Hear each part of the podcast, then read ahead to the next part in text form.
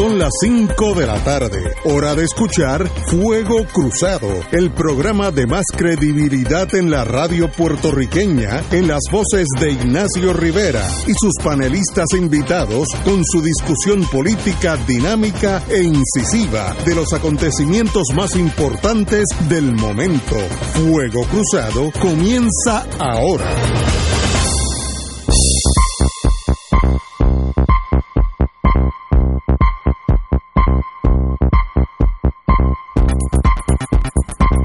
Amigos y amigas, qué bueno que están aquí un jueves. Como yo siempre he dicho, los jueves son buenos porque están pegaditos al viernes y el viernes colinda con el sábado y ya uno pues, tiene más libertad de acción. Eh, pero estamos aquí, como todos los jueves, con el distinguido amigo y hermano, los dos, Tato eh, Rivera Santana. Eh, muy buenas tardes, Tato. Buenas tardes, Ignacio. Buenas tardes, Julio, y a todos Profesor los que nos escuchan. Julio Muriente. Buenas tardes. Y el compañero, el senador Nadal Power, está por llegar. Me dice que está atascado en algo de tránsito. Pero ahí estamos. estamos Oye, en, Y el compañero de la cabina. a Willy. Se- se- Oye, sin ese estaríamos hablando nosotros tres nada más. Así es. Aquí entre nosotros. Así es cierto. Así que ese, ese sí que es importante. Bueno, pero la señora gobernadora acaba de hablar eh, en torno a los lockdowns, lo- los problemas que tenemos con tratar de combatir la pandemia y a la misma vez continuar con la economía. Son dos fuerzas que se mueven en direcciones contrarias. Eh, eso no es ningún llame eh, estar en esa posición.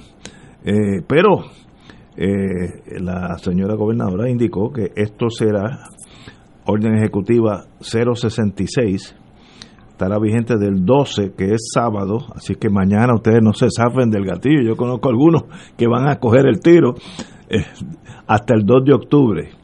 El toque de queda se mantiene de 10 a 5 de la mañana 10 de la noche 5 de la mañana lo cual no afecta el 99% de la humanidad. Eh, se elimina el lockdown los domingos, que era yo creo que un absurdo, así como la prohibición de venta, estipendio y consumo de bebidas alcohólicas ese día, así que el domingo pues ya estamos abiertos como un día regular de la semana. Se permite la reapertura de los casinos, gimnasios y cines con estrictas medidas de precaución y limpieza. Solo podrán operar en un 25 de capacidad. Los restaurantes ahora podrán operar a un 50% de capacidad. A mí me dijo dueño de un restaurante que yo quiero mucho y amigo, me dice, yo no tengo problema con esos números, pero es que la gente no está viniendo a almorzar, así que yo no tengo ni, ni, ni con el 25 ni con el 10, sencillamente Con el 50. o sea, el 50 es un lujo, pero espero que eso mejore. Eh, se podrán consumir bebidas alcohólicas hasta las 10 de la noche, que para los restaurantes es bien importante, porque la persona que va a cenar a las 6, 7, eh, pues no, a las 7 ya, ya le prohíban, le prohibían el tomar el vino, lo que sea. Así que eso pues se atempera más a la realidad social nuestra. Así que en ese sentido estoy con la señora gobernadora. Eh, se permite la reapertura de playas y balnearios en la isla. Señaló que la ciudadanía deberá seguir medidas de distanciamiento y uso de mascarilla, con lo cual nadie tiene problema. La educación continuará eh, a distancia. Eh, las escuelas permanecerán cerradas y las clases continuarán en línea. Yo creo que eso va a ser una catástrofe en el sentido tecnológico. La idea es buena, pero ya, ya veo los problemas que va a haber. Eh, se había pautado anteriormente el regreso a los salones el 17 de septiembre. No va a ser así. Eh, mantuvo la desautorización de aquellas actividades que propicien la aglomeración de personas y continúan vigentes las multas para quienes no usen mascarilla. También estamos de acuerdo con ella. Eh, eh, para la celebración de conciertos y actividades recreativas en teatro hay que pedir un permiso, una dispensa. Bueno, pero muy bien, vamos paso a paso. Autoriza la reapertura de las marinas para la navegación de puerto a puerto, prohibiendo el anclaje en las playas, callos y balnearios. Eh, bueno, esa es básicamente a grandes rasgos.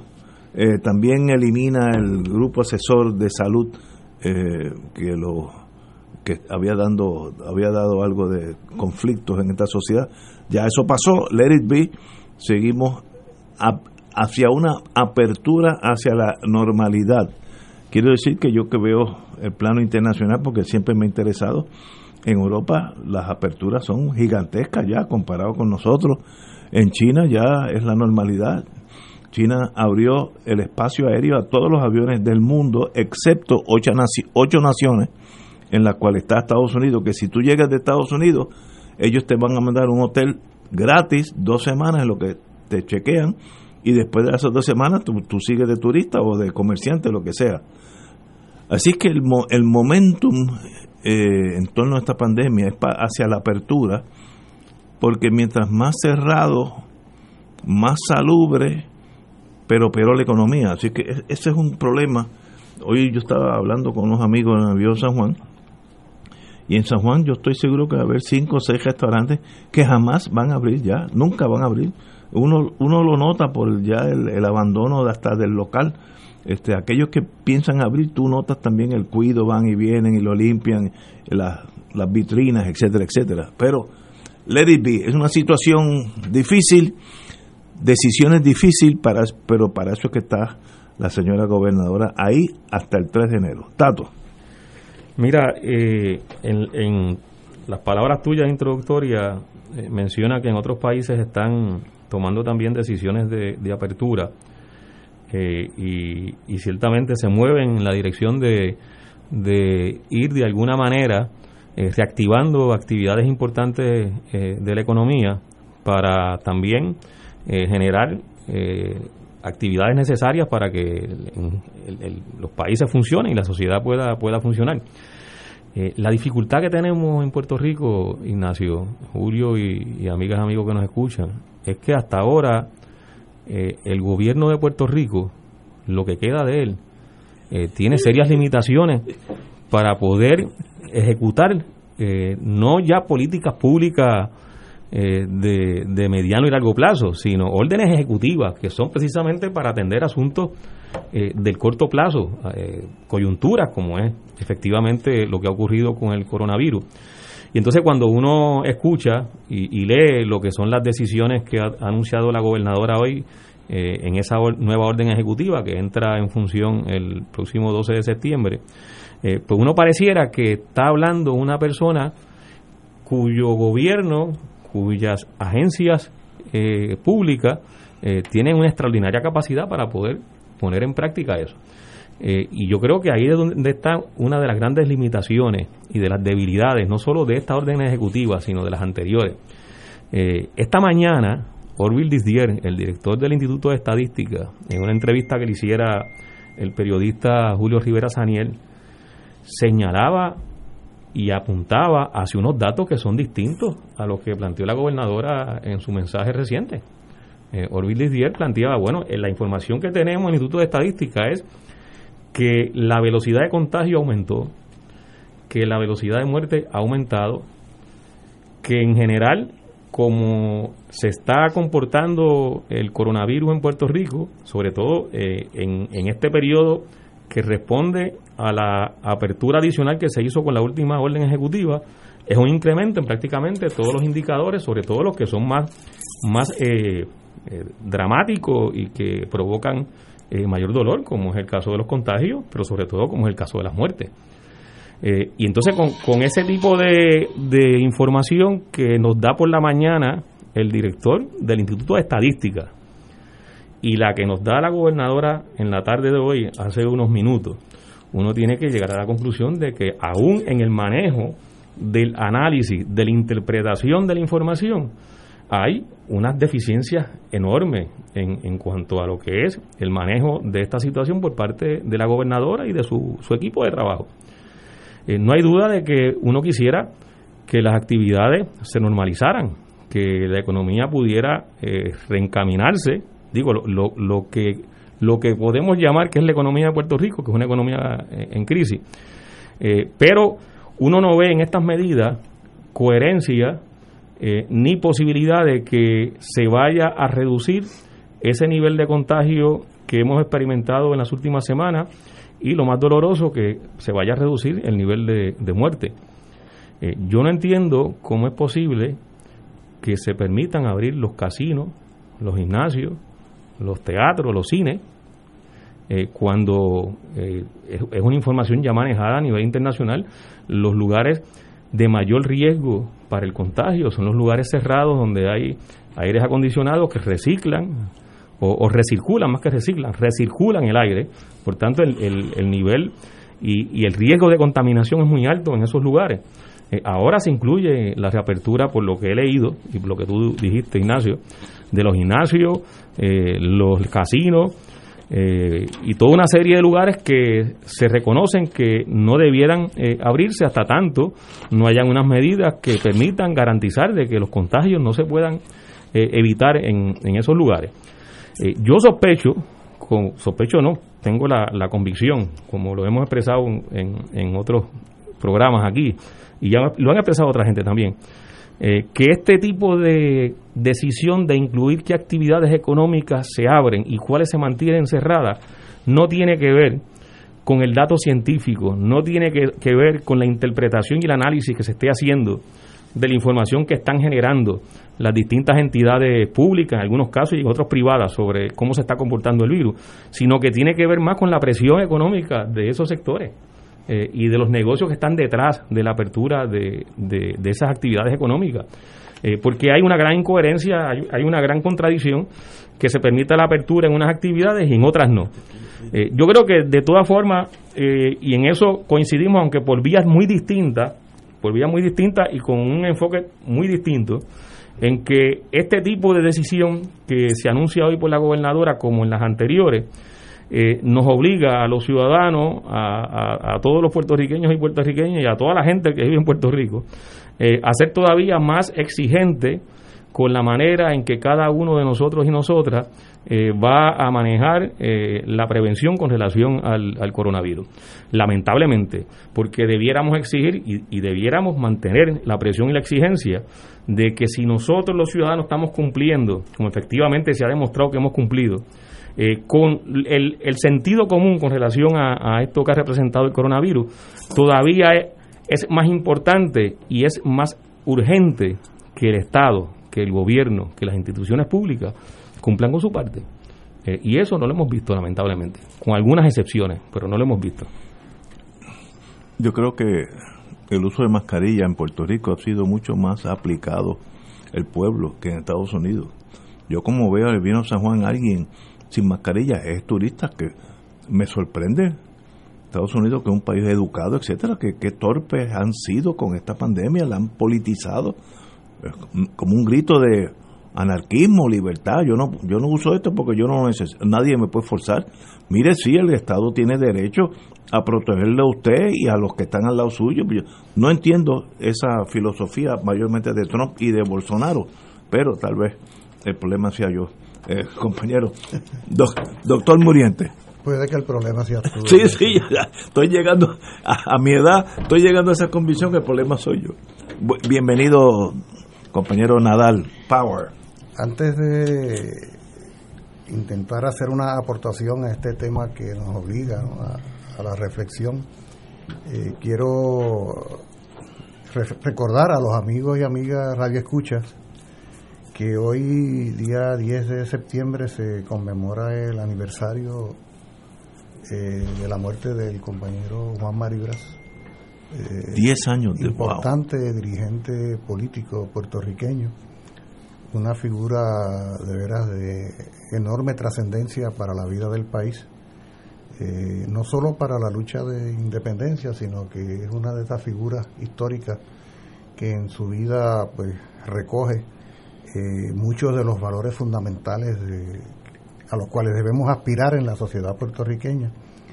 Y pues queremos unirnos a esa, a esa conmemoración eh, con la alegría y la satisfacción particular, sé que en el caso del compañero Rivera Santana también, de haber podido conocerle, de haber podido participar junto con él no sé, Ignacio, si tú conociste a Juan, seguramente que sí. claro, ¿verdad? Este, José, no sé si tú habrás conocido a No, no tuve el, privilegio. Eh, haber, haber compartido con él y tenerle como uno de los hijos de este país es para nosotros de veras motivo de profundo orgullo. Y con profunda alegría celebramos su vida, con profunda tristeza recordamos su fallecimiento, pero qué bueno que hay hombres como él, mujeres como otras tantas compatriotas que le dan sentido a la nación puertorriqueña. Así que consignamos esta me uno, fecha. me uno, Nos tuve el privilegio de Me uno a esas palabras, Julio. me uno a tus palabras. Igualmente, igualmente. Bueno, vamos hablemos de la señora gobernadora y nue- yo- yo- nuestra Yo pandemia. estuve escuchando a la gobernadora y mientras la escuchaba inevitablemente como ustedes pues reflexionaba sobre sobre la corrección ¿no? de las medidas que ella habría de proponer. Yo no sé si, era, si será un defecto de uno pretender que la otra parte siempre tiene una buena voluntad, ¿verdad? Eh, yo no puedo pensar que la otra persona viene con mala voluntad. Yo podría coincidir o diferir de ella, pero no, no siento que, que yo pueda pensar, ah, viene con una actitud de maldad, hacerle daño al país, ¿no? Hombre, eso no. Eh, ¿Verdad? Pero el, el problema es que, que más allá de la buena voluntad que uno puede anticipar que pueda haber en ella o en otros funcionarios, cuando uno escucha ya en lo específico ¿no? las medidas que propone, eh, uno no puede menos que preocuparse.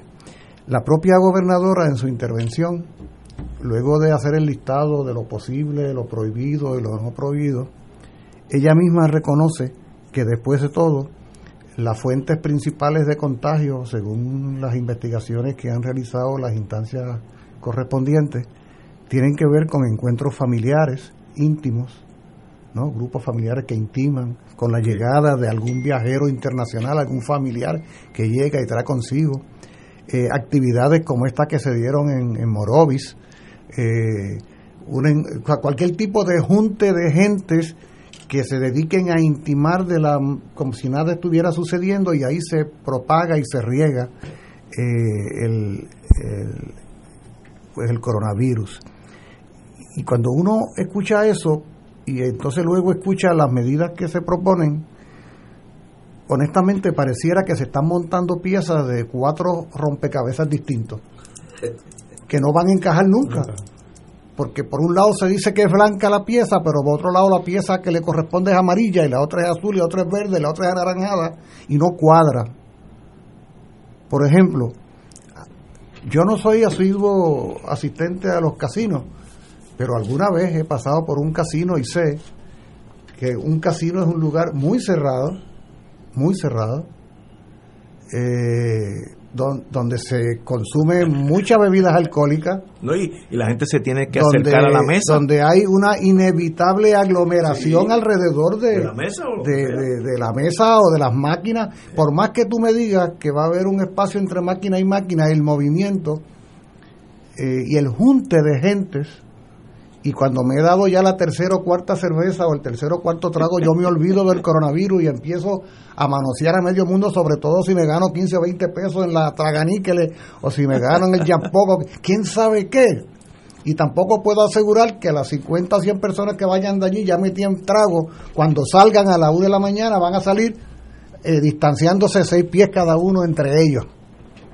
Por lo tanto, yo no entiendo, no entiendo la lógica, excepto, que es lo que voy viendo, aquí lo que ha habido es, y esto lo voy percibiendo hace algún tiempo, una creación artificial de necesidades esenciales. O sea, yo entiendo que aquí haya una crisis si se va el agua. Yo entiendo que ya aquí haya una crisis si se va la energía eléctrica o si se descontinúa el servicio de teléfono o internet. Yo entiendo que se estremezca la sociedad cuando, cuando se queda sin trabajo una porción de la sociedad o cuando tenemos que enfrentar la problemática de la educación de nuestros niños y jóvenes. O cuando vemos el cuadro de salud que no es solo el coronavirus, sino todas las demás enfermedades que pueda padecer nuestro país.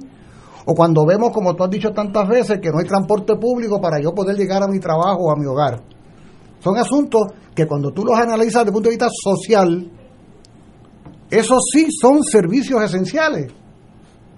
Esenciales quiere decir que cuando falta uno más de ellos, cuando se altera, cuando se complica, se crea una situación de crisis.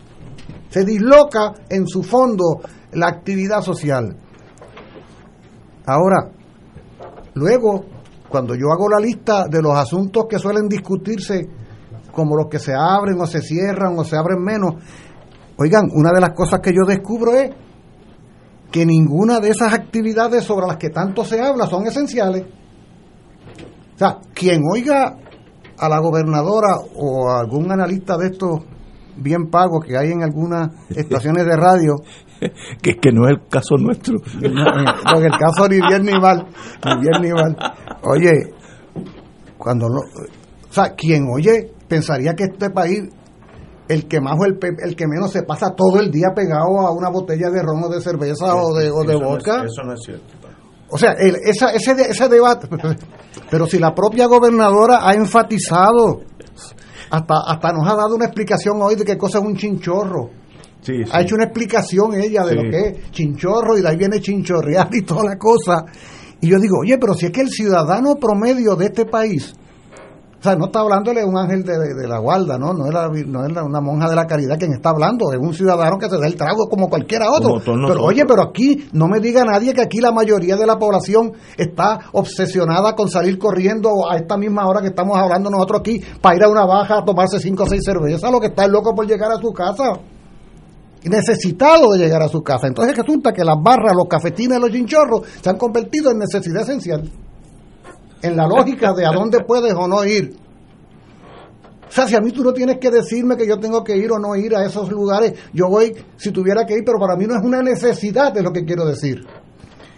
Oye, como no es una necesidad para la mayor parte de la población de Puerto Rico ir a un casino, yo quisiera ver cuántas personas en un fin de semana de la totalidad de la población van a un casino en Puerto Rico. En Puerto Rico, bueno, pero irán algunos, irán un grupo, van, claro que sí. Yo no he ido, yo no he ido en 30 años a un casino. Oye. Y vivo aquí, así que eso no es importante. Oye, escuchaba yo. Gente mayor de edad. Bueno, va un grupo, por eso digo un número, pero mucho es relativo al conjunto total de la población. Yo escuchaba a un periodista del sur siendo entrevistado hoy, donde el, eh, un periodista que era entrevistado a su vez por otro periodista, y él le decía, no, acá los centros comerciales están vacíos y, digo más, decía el periodista entrevistado, si lo llegan a abrir a este Paseo Caribe y el otro, la gente ni va cuando lo reabrieron y si van, van a ver las vitrinas.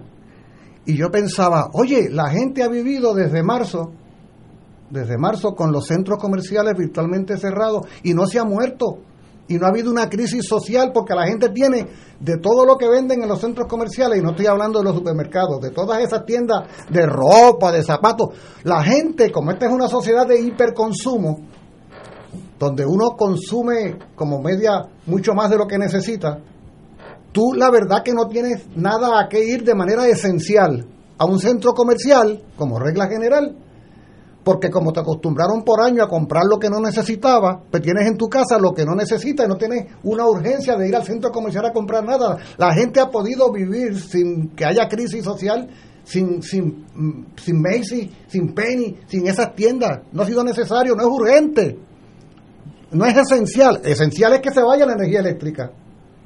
En esencial es que me quede sin agua potable. Ahí sí, y entonces hay toda una serie de... O sea, yo entiendo que la vida en sociedad hace que uno quiera ir al cine de vez en cuando, quiera ir a un restaurante de vez en cuando. O sea, yo no tengo problema con eso porque yo no estoy enclaustrado y yo tengo esa vida.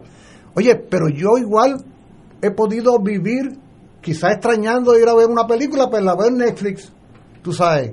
O, leo más libros de los que estaba leyendo antes. O preparo mis clases que tengo que dar por línea, que es la locura total. Este, a la playa me encanta ir, pues, y, y voy camino cuando quiera pero no tengo que ir a hacer un, como hacen esa familia con tres calderos de ajo con gandules y dos latas de no sé qué. Pues vamos a caminar con mi hija, mi compañero, lo que sea. Pero, pero no, es, no es una ansiedad de que si, si hago eso, o sea, como que nos están invitando a que pensemos cómo violar las cosas. Porque lo están queriendo convertir en una necesidad y que no existe, no existe la necesidad. El asunto de los gimnasios, tú decías, eh, Tato, diablo, después de, de los casinos, ¿habrá lugar en, actividades sociales donde necesariamente tú notes un tema donde el sudor esté ahí? Pues si eso es que se va a un gimnasio, mano. Tú sabes. Entonces vas a abrir un gimnasio para juntar gente dentro de un espacio cerrado donde la posibilidad mayor es que se riegue todo lo que hay allí.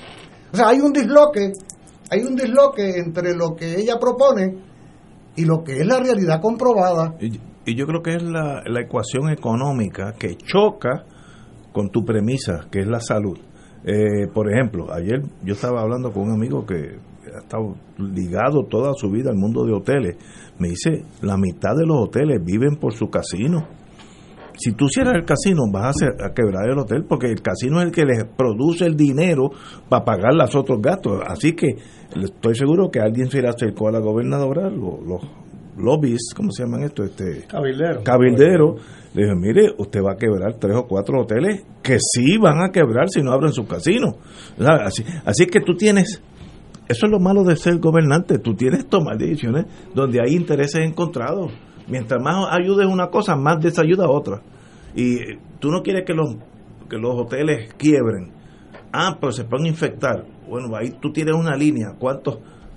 ¿Qué severa es esa infección? Pues, no sé, qué bueno que yo no estoy tomando esa decisión. Pero no es fácil, no es fácil. Es, es un momento bien difícil.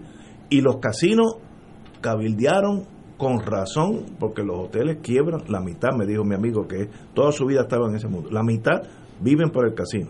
Y yo no sabía que esos casinos producían tanto dinero, pues yo hace, como dijo ahorita, 30 años y no voy a un casino.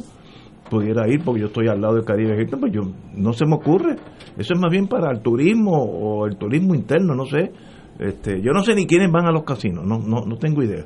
Eh, pero, pero jalan económicamente, ¿no? Entonces, eh, pandemia o economía. ¿Sabes?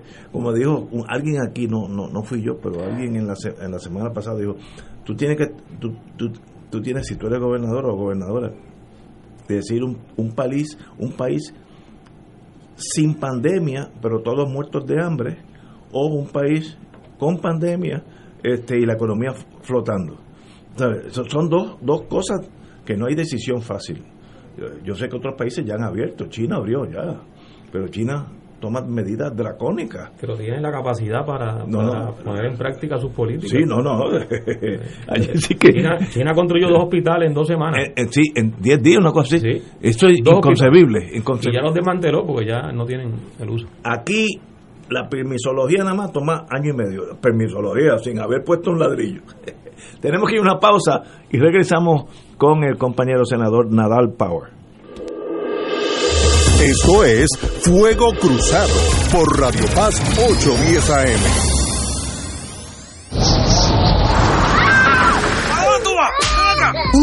Puede afectar más que tus bienes, puede afectar tu vida. Asuntos sobre la custodia de los hijos y violencia doméstica son algunos de los problemas legales que se agravan tras un desastre. Es vital proteger tus documentos importantes como certificados de nacimiento, custodia y órdenes de protección, entre otros. Manténlos en un lugar seguro y prepárate para ayudarte. Infórmate en servicioslegales.org. Servicios Legales de Puerto Rico te puede ayudar. Fuego Cruzado está contigo en todo Puerto Rico. Dale una vuelta al mundo los viernes a las 2 de la tarde y repasa las noticias y acontecimientos más relevantes, los sucesos que trascienden límites territoriales y sus protagonistas son objeto de discusión y análisis de nuestro panel. Para ampliar la perspectiva noticiosa de nuestra audiencia, emprende una vuelta al mundo. Cada viernes, comenzando a las 2 de la tarde por...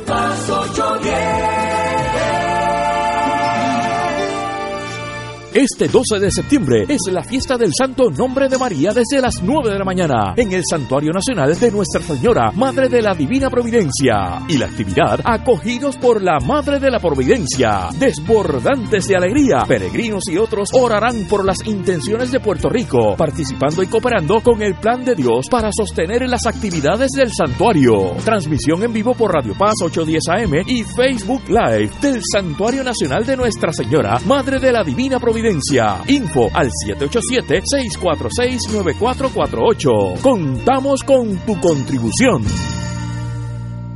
En Oro 92.5 FM, Radio Paz 810 y el Canal 13 estamos trabajando a tono con la emergencia que en estos momentos está viviendo Puerto Rico. Estamos ofreciendo nuestros servicios al máximo con el personal disponible según nos permitan las circunstancias. Si tiene un mensaje para ofrecer a sus asociados, clientes o personal, solo tiene que llamar al 787-349-7949, 787-552-0825 y nuestros empleados le comunican al personal de ventas para atender su necesidad. A nuestros clientes estén en comunicación con su ejecutivo o ejecutiva de ventas que continúan ofreciendo sus servicios como de costumbre. Recuerden los teléfonos 787-349-7949 y 787-552-0825. Y ahora continúa Fuego Cruzado.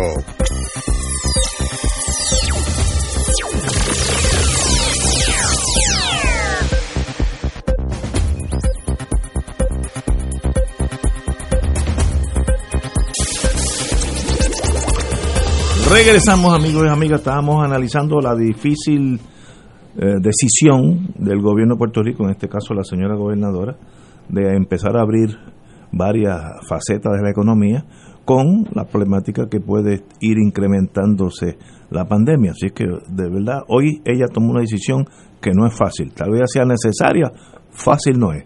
Nadal Power. Senador. Pues mira, eh, de acuerdo, y digo, concurro y, con, los tres y discrepo también en parte, ¿no?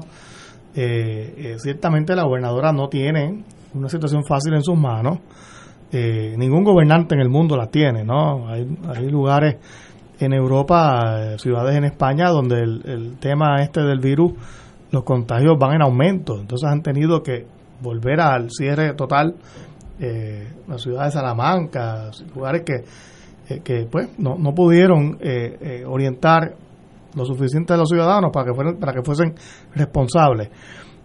Eh, me parece que lo dije la semana pasada, pero me, repito porque es importante. Cuando la gobernadora anunció, yo creo que primero que, casi todos los lugares del mundo, el, cierre total ¿no? de, los comercios, de, la, de la actividad ciudadana en Puerto Rico, yo lo aplaudí porque todavía la verdad es que en aquel momento se conocía muy poco sobre el virus la gente tampoco estaba preparada. Nadie tenía mascarillas en su casa, ni guantes. los doctores sabían qué hacer. De hecho, primero, te decían que no usaras mascarilla y que usaras guantes. Y ahora es al revés. Usa mascarilla y guantes no es tan importante si te lavas las manos bien, etcétera. El doctor Cabanilla ha indicado aquí que los mismos doctores tuvieron que aprender sobre la muerte. No, no, no, no sabían. Al principio se pensaba que era un virus parecido a la pulmonía y en realidad el problema respiratorio venía por otras razones eh, muy ajenas a lo que causa la pulmonía, una bronquitis. Eh, así que los, los médicos mismos tampoco sabían cómo tratarlo y por eso que la gente, si te daba el virus y te hospitalizaban, para amor no salías del hospital, era poco probable, ¿no? Hoy día todavía sigue muriendo gente, pero, pero, se sabe cómo tratarlo. Ya que los ciudadanos conocen cómo protegerse eh, y se supone que tengan conciencia, pues yo creo que sí es sensato comenzar a abrir la economía eh, porque también hay mucha gente que prefiere o sea, hay gente que, que no puede seguir sin trabajar. o sea, son miles de personas que y, ya se acabó el, el, ya se acabó el programa federal de, desempleo. Y la gente está desesperada por trabajar los que pueden regresar porque como bien dijeron ahorita dijo Ignacio hay comercios que no van a volver a abrir más nunca. Eh, y, y yo creo que lo sensato es que la economía se reactive pues lo que se pueda y, y hemos llegado al momento de la responsabilidad individual. O sea que el ciudadano tiene que protegerse, tiene que asumir sus riesgos. Eh, si todo el mundo se protege, todo el mundo usa la mascarilla, tú vas a un restaurante, hay distanciamiento, pues me parece a mí que son pocas las probabilidades de contagio. Siempre hay un riesgo y la gente que entra a un lugar así, un comercio, pues lo asume. Pero llega el momento en que uno tiene que asumir riesgo o y tomar decisiones como, como individuos. Pero dejar la economía cerrada, dejar todo cerrado, eh, eh, incluyendo, pues, eh, veo que ya, pues, la cosa de la playa, la gente puede volver a ir. de nuevo, uno puede hacer una fiesta en la casa y se contagia a medio mundo, eso es irresponsable. Pero le toca a cada ciudadano ahora decidir, ya que sabemos, se supone que sepamos todos cómo evitar el contagio, pues cada cual tiene que tomar sus decisiones pero el daño a la economía, si uno sigue con el cierre total, eh, sobre todo cuando habían cosas arbitrarias, la orden ejecutiva que todavía está vigente hoy, prohíbe que se abran los comercios los domingos. ¿Por qué? Los domingos la gente se contagia más que los sábados. Eso, eso era arbitrario. Eh, lo de la bebida a las 7 de la noche. La gente se contagia más después de las 7 en un restaurante, ¿no? Eh, eran cosas que no se entendían. Eh, eh, y así que pues nada, yo, yo creo que ella pues tenía que tomar decisiones. Mm, Uno nunca va a estar, yo no estoy totalmente de acuerdo con, con, con, con lo que anunció, pero me parece que va en la línea correcta. Le doy esa a la gobernadora porque la actividad tiene que, que, que continuar. Eh, vi que ella eliminó los, los grupos de trabajo, ¿no? De- los Sí, grupos el- asesores, el asesor el Task médico. Force médico y económico. Me preocupa eso, eh, porque me parece que la vigencia Parece de que esos dos como, grupos ya, era importante. como ella cierra su incumbencia, Sí, pero no, tampoco Este puede año, pues, desmantelar, cerró- tampoco puede anticipó y desmantelar. cerró el desma- de, de- de acuerdo contigo, pero eh, tampoco uno puede desmantelar la cosa así. Entonces, eh, y además de lo que estamos hablando, de que se acabó la ayuda federal, eh, no que la, la gente que estaba solicitando desempleo, Eso sí que es importante. no y, y hoy salió la noticia de que el Senado de los Estados Unidos eh, no aprobó Sí, la propuesta que había sobre la mesa Todavía de estímulos económicos. Siguen debatiendo eso. Ahora volveremos la semana que viene a ver si aprueban algo. Y, ciertamente, pues no, no, no, no nos podemos quedar cruzados de, de brazos. Creo que, eh, que aunque hay riesgo, obviamente, a la salud, hay que comenzar a abrir eh, unos sectores económicos. La gente quiere eh, y está pidiendo a gritos, a gritos, ¿no? Eh, volver a trabajar. el que el que está en la rueda de abajo yo conozco yo tengo por razones de mi eh, personalidad o mi interés en la vida contactos con la gente de abajo a gente que camina de Barrio Obrero a Santurce para trabajar, caminan. Entonces, como todo en la vida, todo vacío lo llena alguna fuerza. Ya hay un sistema de guaguas privadas que no existen. El carro de un chencho que está retirado eh, lo usa, pero entonces es peor para la pandemia porque está todo el mundo en un carrito, cuatro de esos chiquititos, eh, en, en cejado, que en una guagua es mucho más grande, y le cobra cinco pesos, ida y vuelta, ida y vueltas. Eh, yo no entiendo por qué las guaguas no están corriendo con la medida de seguridad que ustedes escojan, porque hay gente que lo necesita para existir. Yo no estoy hablando de, de vivir bien, no, no, para existir. Un caso yo conozco donde el hijo, que debe tener 12, 13 años, está comiendo, en un- eh, almorzando en una iglesia de allí por cantera. Eh, señores, el, el gobierno de Puerto Rico sabe que eso existe.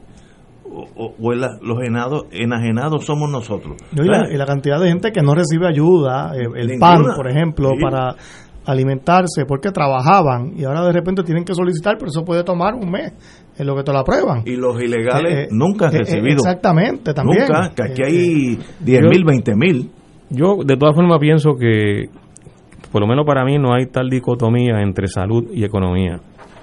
Eh, la salud es la opción siempre primera, porque sin salud no hay economía. Si no tienes una población saludable, tienes problemas económicos. Si la clase trabajadora, eh, los empleados no tienen salud, no tiene posibilidades de mover la actividad económica porque no tiene los empleados. Eh, y en estas medidas que, que impulsa la gobernadora y que se traducen en la orden ejecutiva, uno no tiene certeza de que efectivamente los trabajadores y trabajadoras estén protegidos. Eh, ¿Cómo se van a proteger? ¿Cuál, es- ¿Cuál va a ser la fiscalización? Porque lo que plantea es nuevamente la repetición de las últimas órdenes ejecutivas, que los patronos se autorregulan. Por Dios, o sea, no, no puede ser esa la, la- el mecanismo de cual dependa una sociedad y mucho menos un gobierno para garantizar que las actividades económicas que estén planteándose que, que abran no arriesguen la vida de los empleados. Eh, y, y, y en estos lugares los empleados van a estar más expuestos incluso que los consumidores porque están permanentemente o todos los días están en, en el- en ese centro de trabajo. Eh, y, y en ese sentido yo creo que, que la opción es una, la opción es la salud. ¿Cómo se maneja esto? Yo creo que es donde está el, el nudo gordiano de la discusión, porque ciertamente eh, tiene que haber una actividad económica, pero tiene esa actividad económica se abre y se planifica su apertura en función de garantizar la salud y no al revés. Eh, y aquí lo que se ha optado es esa visión que ha prevalecido y ha predominado en los últimos meses porque ha habido una campaña del sector empresarial. Fíjense que este asunto de que se reabran los casinos, que se reabran los gimnasios y los cines viene precedido de tres semanas de portavoces del sector privado y del sector empresarial planteando de que se abran. Y finalmente entonces la gobernadora acoge la reapertura de, y, y la, y, la, y la plasma en la orden ejecutiva. Pero ¿con qué garantía? No tenemos más garantías que la que teníamos hace tres meses, ni hace cuatro meses. Eh, porque tenemos, de todas formas, tenemos un, gobierno con unas grandes incapacidades para poder implantar las políticas públicas, con unas grandes deficiencias. Y entonces cuando uno mira ese cuadro y lo tiene que ver así, lo tiene que ver en su conjunto, uno tiene que darse cuenta que realmente aquí hay un riesgo enorme. Es que la última reapertura provocó el alza en las muertes. ¿O acaso teníamos 400 muertes hace cuatro meses? No teníamos 400. Los familiares de esos 400 puertorriqueños y puertorriqueñas que murieron, le vamos a estar planteando esto mismo que, hay que seguir abriendo sin las medidas de, de, control que no aparecen porque tenemos un gobierno que incluso sus funcionarios principales no la ponen en práctica porque públicamente han salido en los medios, en la radio, digo, en, los, en, sí, en la radio, en la televisión, en la prensa. Eh, y, y, uno se da cuenta que, que no están eh, siendo ejemplo porque no, no creen en eso, no creen en eso y, miran estas cosas desde una perspectiva puramente de publicidad y de, y de imagen. Y, eso, y entonces genera desconfianza. Entonces, vuelvo y repito, yo pienso que nos corresponde ahora con una mayor tasa de, responsabilidad a cada ciudadano, a cada grupo familiar incluso, eh, reconocer que estamos prácticamente solos en este asunto, pero no debiera ser así. O sea, no puede ser que la individualidad sustituya al colectivo, que es lo que están planteándonos también hace cuatro meses voceros del sector privado. No, no, el problema es individual, no, el problema no es individual. El problema es el individuo en el colectivo. Y si no funcionamos como colectivo, dejamos de ser sociedad y dejamos de enfrentar los problemas y los desafíos como tienen que enfrentarse desde el punto de vista social, que es de una forma colectiva, no individual.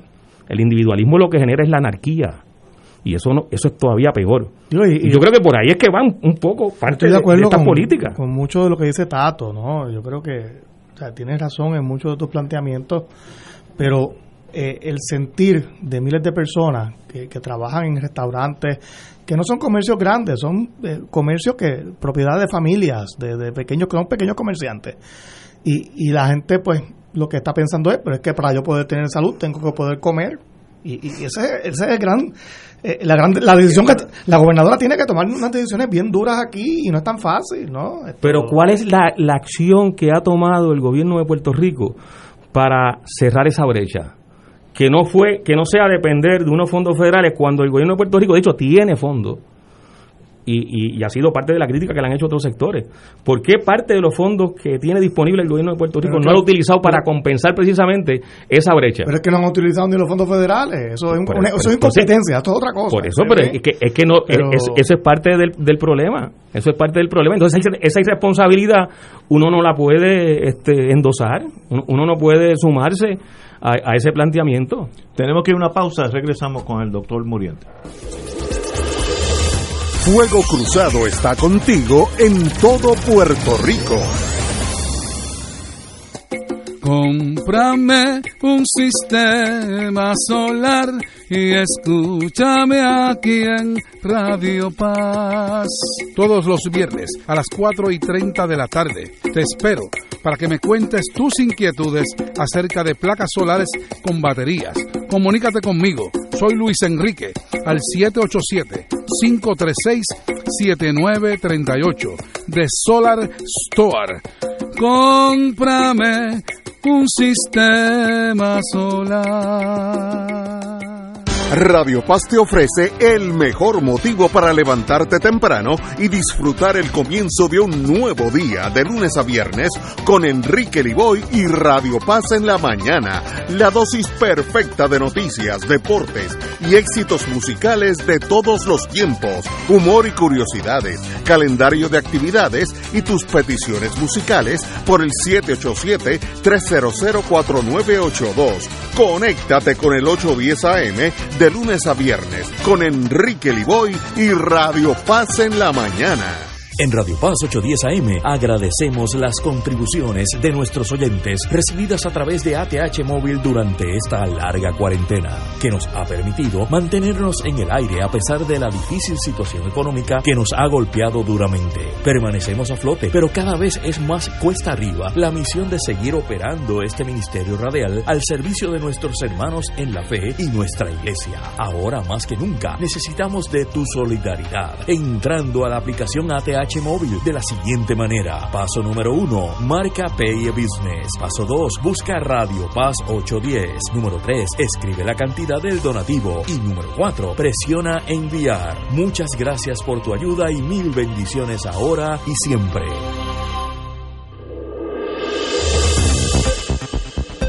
Y ahora continúa Fuego Cruzado.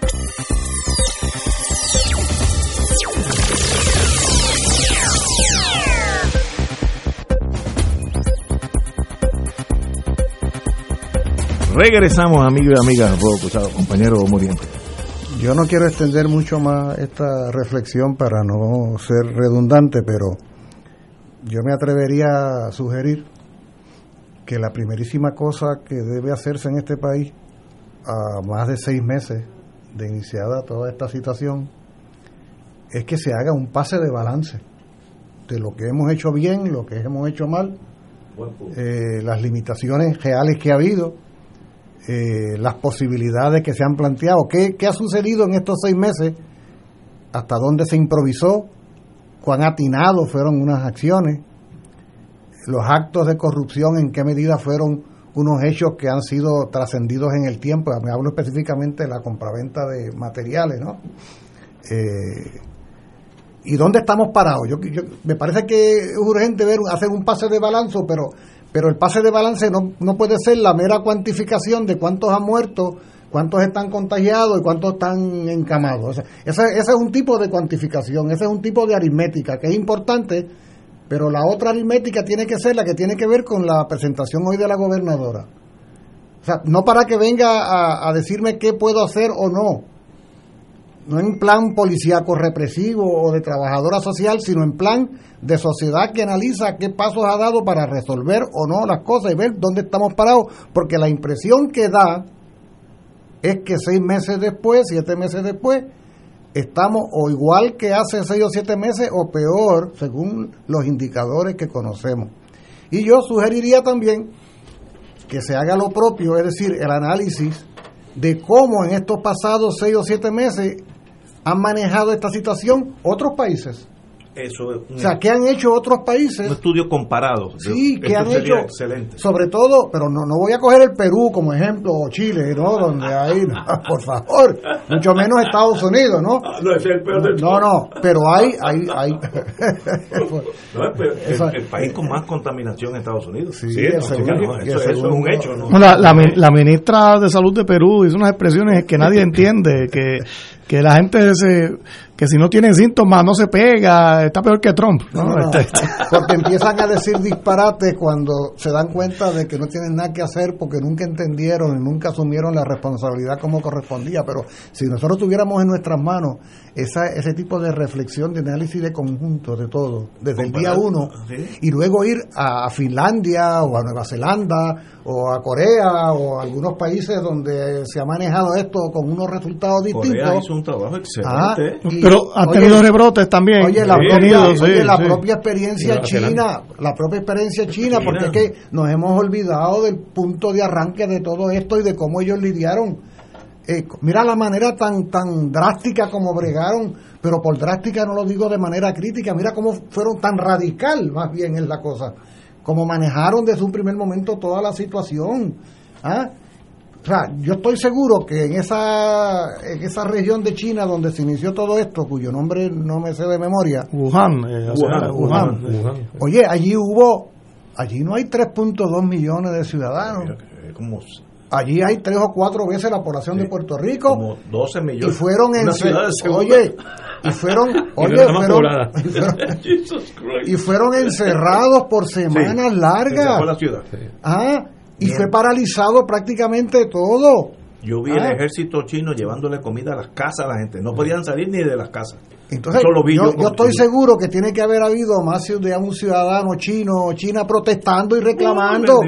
sí, pero fíjate que a la larga esas medidas salubristas y que podrían parecer muy restrictivas, resultados. Eso, oye, eso es como que tú te caigas y te rompas una pierna y te dicen tienes que estar encamado tres semanas y tú quieras ir la semana que viene a coger un, un maratón de cinco kilómetros. ¿Verdad que es absurdo? ¿Y tú qué tienes que hacer? Te vas a costar tres semanas, un mes.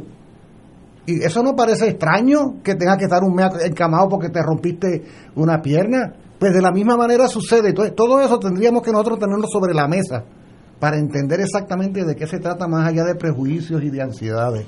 Eso es una cosa que quería plantear, la, necesidad de esa información y análisis histórico de, la historia breve de seis meses, siete meses, ocho meses, comparado con otras realidades. ¿Qué podemos hacer nosotros que no están, que están haciendo en otros lugares, etcétera?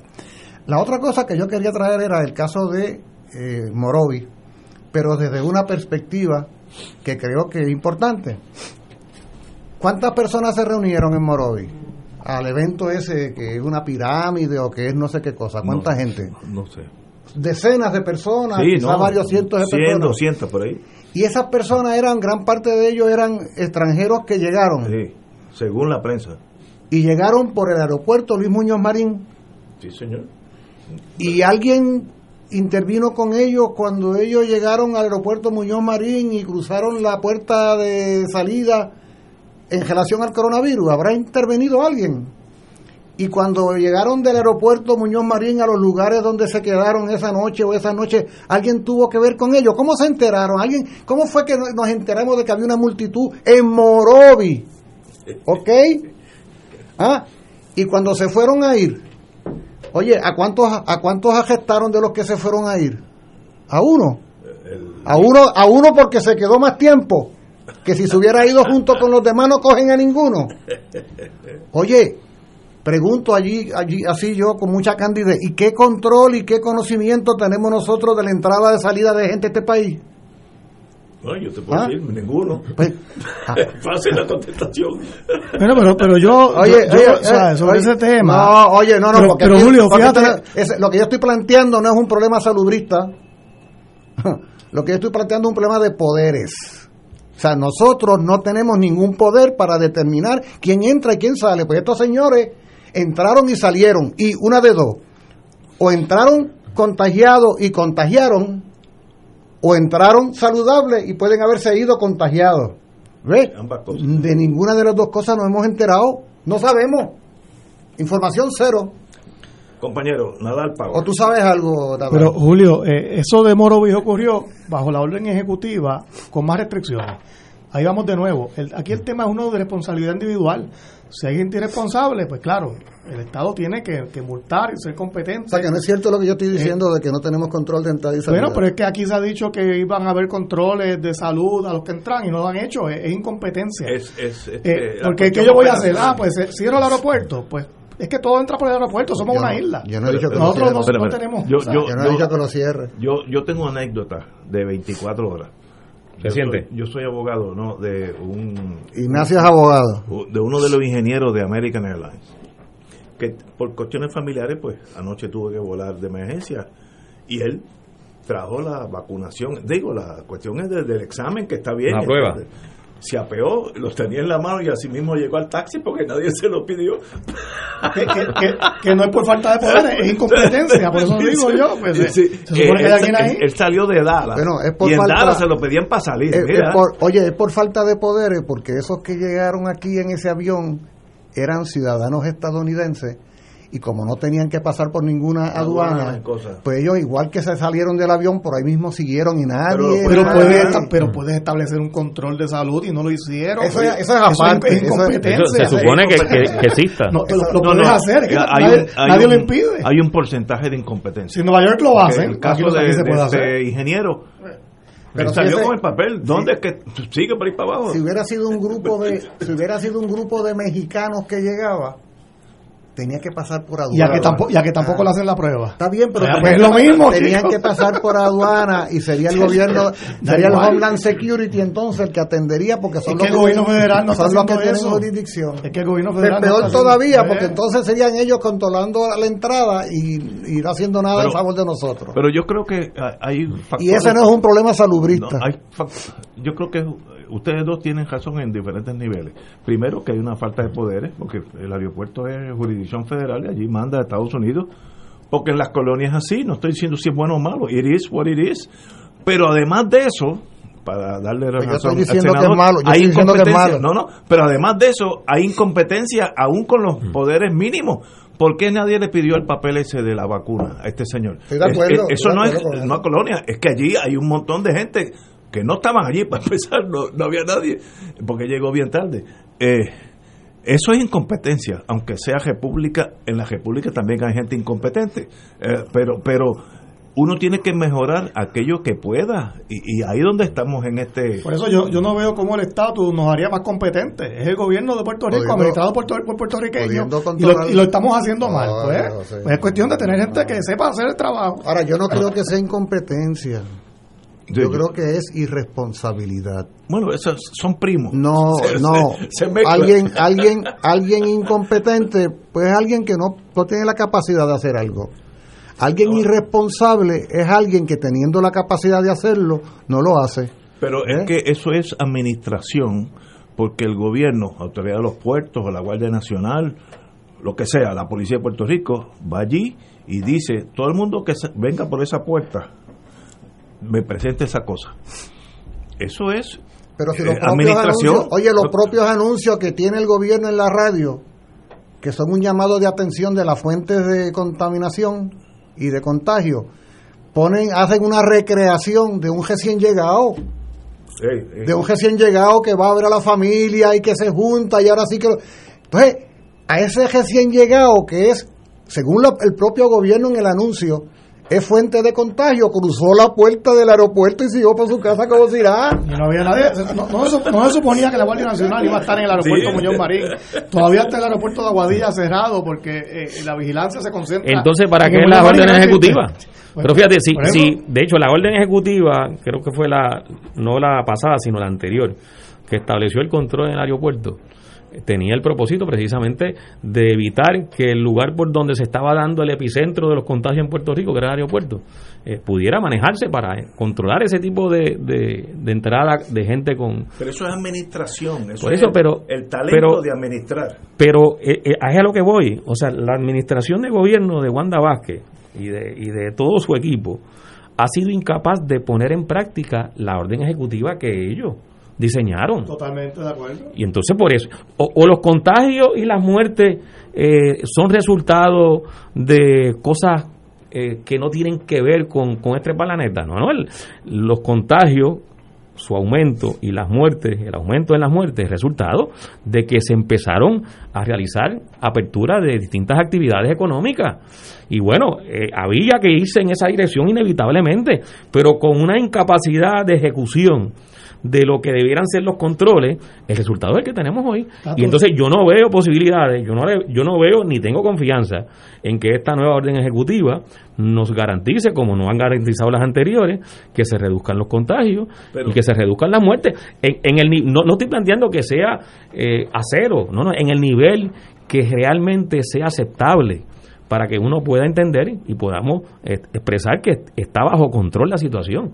Pero no puede estar bajo control la situación cuando eh, hoy murieron eh, seis y ayer murieron doce. Pero Tato, lo peor es que somos una isla. O sea, solamente Puerto ¿Qué? Rico, o sea, Puerto Rico para, para acentuar más la incompetencia, aquí solamente hay un punto de entrada y salida en un aeropuerto. Que es una ventaja. Eh, porque si tú eres México, pues se entra gente, eh, gente de Guatemala cruzando la frontera, eh, o si tú eres, menos, si tú eres. Francia, te entran de Bélgica, de Alemania, de España. Eso más, Eh, más a favor de mi argumento. por eso, o sea, la- la- eh, es que es cuestión de tener la competencia de nada más administrar un punto de entrada.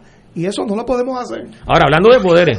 ahora, No puede entrar nadie por tierra ya, ni por tren. Hablando de poderes, lo- los que fueron responsables de la actividad de Moroví, eh, creo que se arrestaron a tres personas.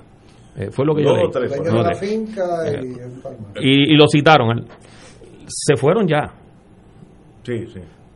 Hay capacidad de traerlos de nuevo. Yo no, si, yo- si- si es un delito grave, no es grave, el, delito no es grave. No hay extradición. Pues se fueron. Sí. Esa es la capacidad política. Pero, pero yo creo que en, en este caso, el caso que yo estoy dando del ingeniero de American Airlines, no ese, tiene- sí, ese sí vamos a gestarlo. ese es, es sencillamente el colapso del talento administrativo de un país.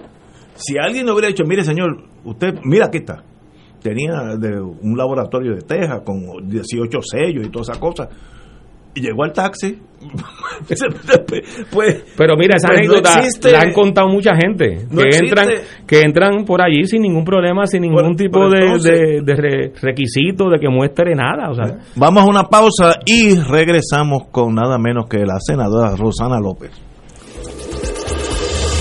Fuego Cruzado está contigo en todo Puerto Rico.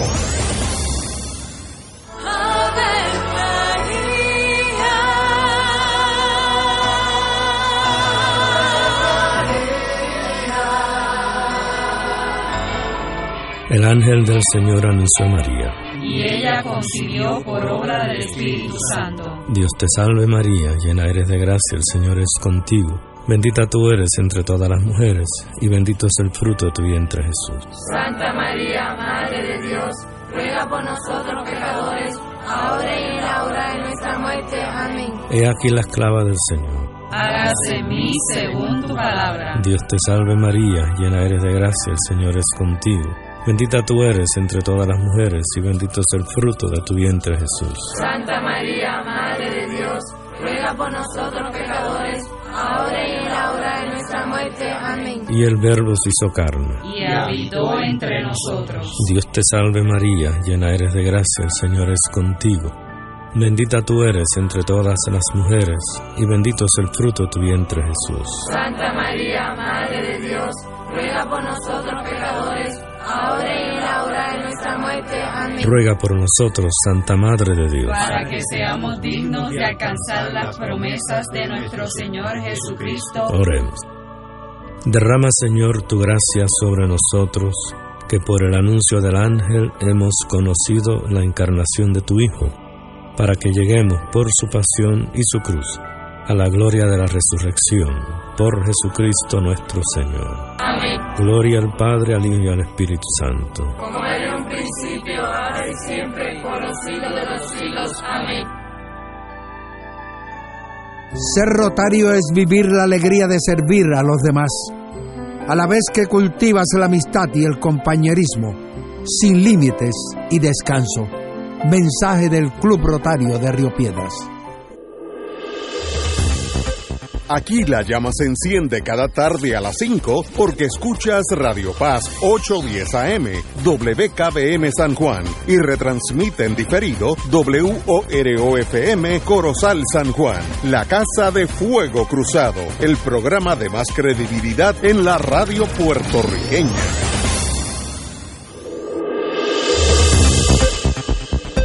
Y ahora continúa Fuego Cruzado.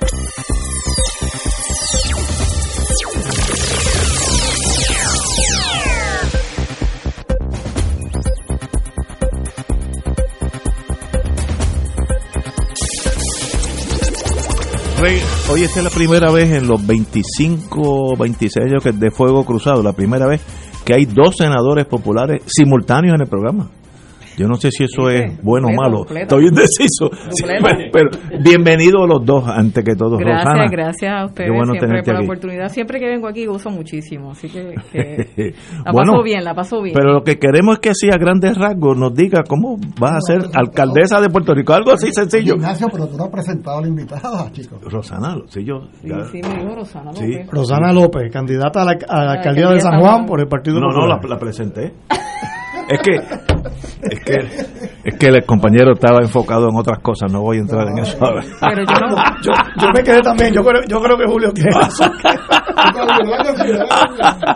Se había dicho anteriormente que venía. A, la- todos los que nos están escuchando, eso no quiere decir porque yo llegué. Eh, Así que, Ro- es que estos hombres son una Rosana cosa seria. López, eh, senadora por el Partido Popular en Puerto Rico eh, y al candidata a la alcaldesa. Bueno, dígame, ¿qué está pasando de aquí a noviembre 3? Que usted, usted tiene, como dicen en inglés, a rendezvous with destiny. Tiene un, un encuentro con el destino, noviembre Well, 3. I, I just, I just have a challenge to do it. Muy bien, pues dígame. dígame cómo Pues usted- mira, realmente Ignacio, yo estoy bien, bien motivada y tengo que decirlo así, porque mientras más el reto es más grande, a mí más me gusta. Eso es algo que me he distinguido siempre, quienes me conocen saben que, en otras palabras, este, ¿verdad? Búscame Pedro, que a mí me gusta, eh, es lo que dicen por ahí. Eh, y realmente ya yo dejé que pasara la primaria, eh, porque estuve trabajando bastante en la estructura este, electoral, visitando, ya yo visité todo San Juan, ya trabajé con todos los temas, este, introduciendo e integrando a todas las comunidades, diferentes profesionales de la Universidad de Puerto Rico, de la cual yo también soy parte, ¿verdad? Eh, de la Universidad de Puerto Rico como estudiante y como profesora, ¿verdad? En la Universidad de Puerto Rico. Y entonces, en primera instancia, uno de los problemas más eh, eh, apremiantes en San Juan es la situación de las carreteras. Yo creo que es una de, las cosas que podemos este, llegar a un acuerdo. hablando antes que usted llegara, de eso mismo. Pues nosotros hicimos una evaluación completa de las mil millas de carreteras que tiene San Juan, eh, porque hasta las medimos, ¿verdad? Eh, ya tenemos una evaluación completa de la cantidad de carreteras que tenemos en, desde el punto de vista municipal. Eh, y ver cómo entonces nosotros podíamos lidiar con la situación de el, costo, ¿verdad? Las finanzas del municipio de San Juan, porque también las evaluamos y tengo pues una idea eh, por todos los single audit y todo lo que hemos estado evaluando, que también estuvimos evaluándolo por largo tiempo, y se hizo un plan completo, un plan a corto, mediano y largo plazo, porque yo, yo soy una persona sumamente estructurada y, con más de 25 años de administración, pues uno aprende, ¿verdad?, a cómo establecer un plan de trabajo que sea real, que sea eh, algo que se puede llevar a cabo.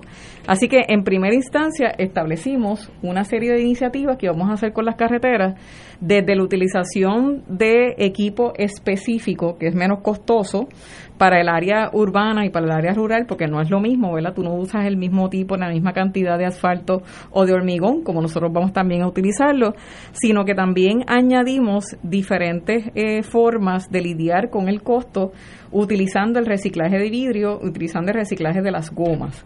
Nosotros eh, eh, comprando el equipo de manera que una vez yo vaya a comprar, se utilice ese equipo y sea menos costoso y un costo inútil lo convertimos en un costo útil. Y entonces eh, el poder eh, sustituir el hormigón, ¿verdad? El asfalto por el hormigón, principalmente en las áreas rurales, con la ayuda y la integración de la comunidad, como lo ha hecho Calle y como lo ha hecho otros pueblos, que, que han estado ya utilizando, ya no utilizan tanto dinero en el área de las carreteras, sino solamente en el mantenimiento, y entonces ese dinero que utilizaban para eso, pues entonces lo están utilizando en, en otras áreas. Es tanto así que estuvimos también en la Universidad de Mayagüez, y para el área de las eh, aceras y cunetones, principalmente las aceras, vamos a estar utilizando y estamos evaluando eso, el hormigón permeable, que es algo que ha estado eh, haciendo la Universidad de, Mayagüez y es una de las cosas que vamos a estar añadiendo en este proceso porque yo quiero que cada una de las iniciativas nosotros le podamos dar vida, le podamos dar oxígeno a la Universidad de Puerto Rico utilizando sus recursos y ellos utilizando los nuestros.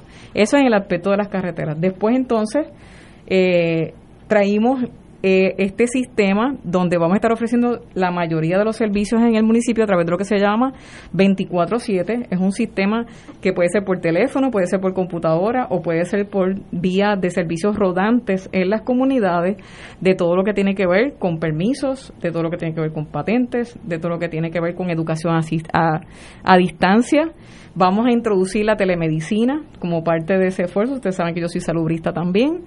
Eh, y vamos a también trabajar eh, los aspectos, porque en el área de carreteras también vamos a permitir que las personas puedan identificando las diferentes situaciones y que nos vayan informando a nosotros, igual que nosotros poder ofrecerle a la ciudadanía eh, cómo puede estar ayudando.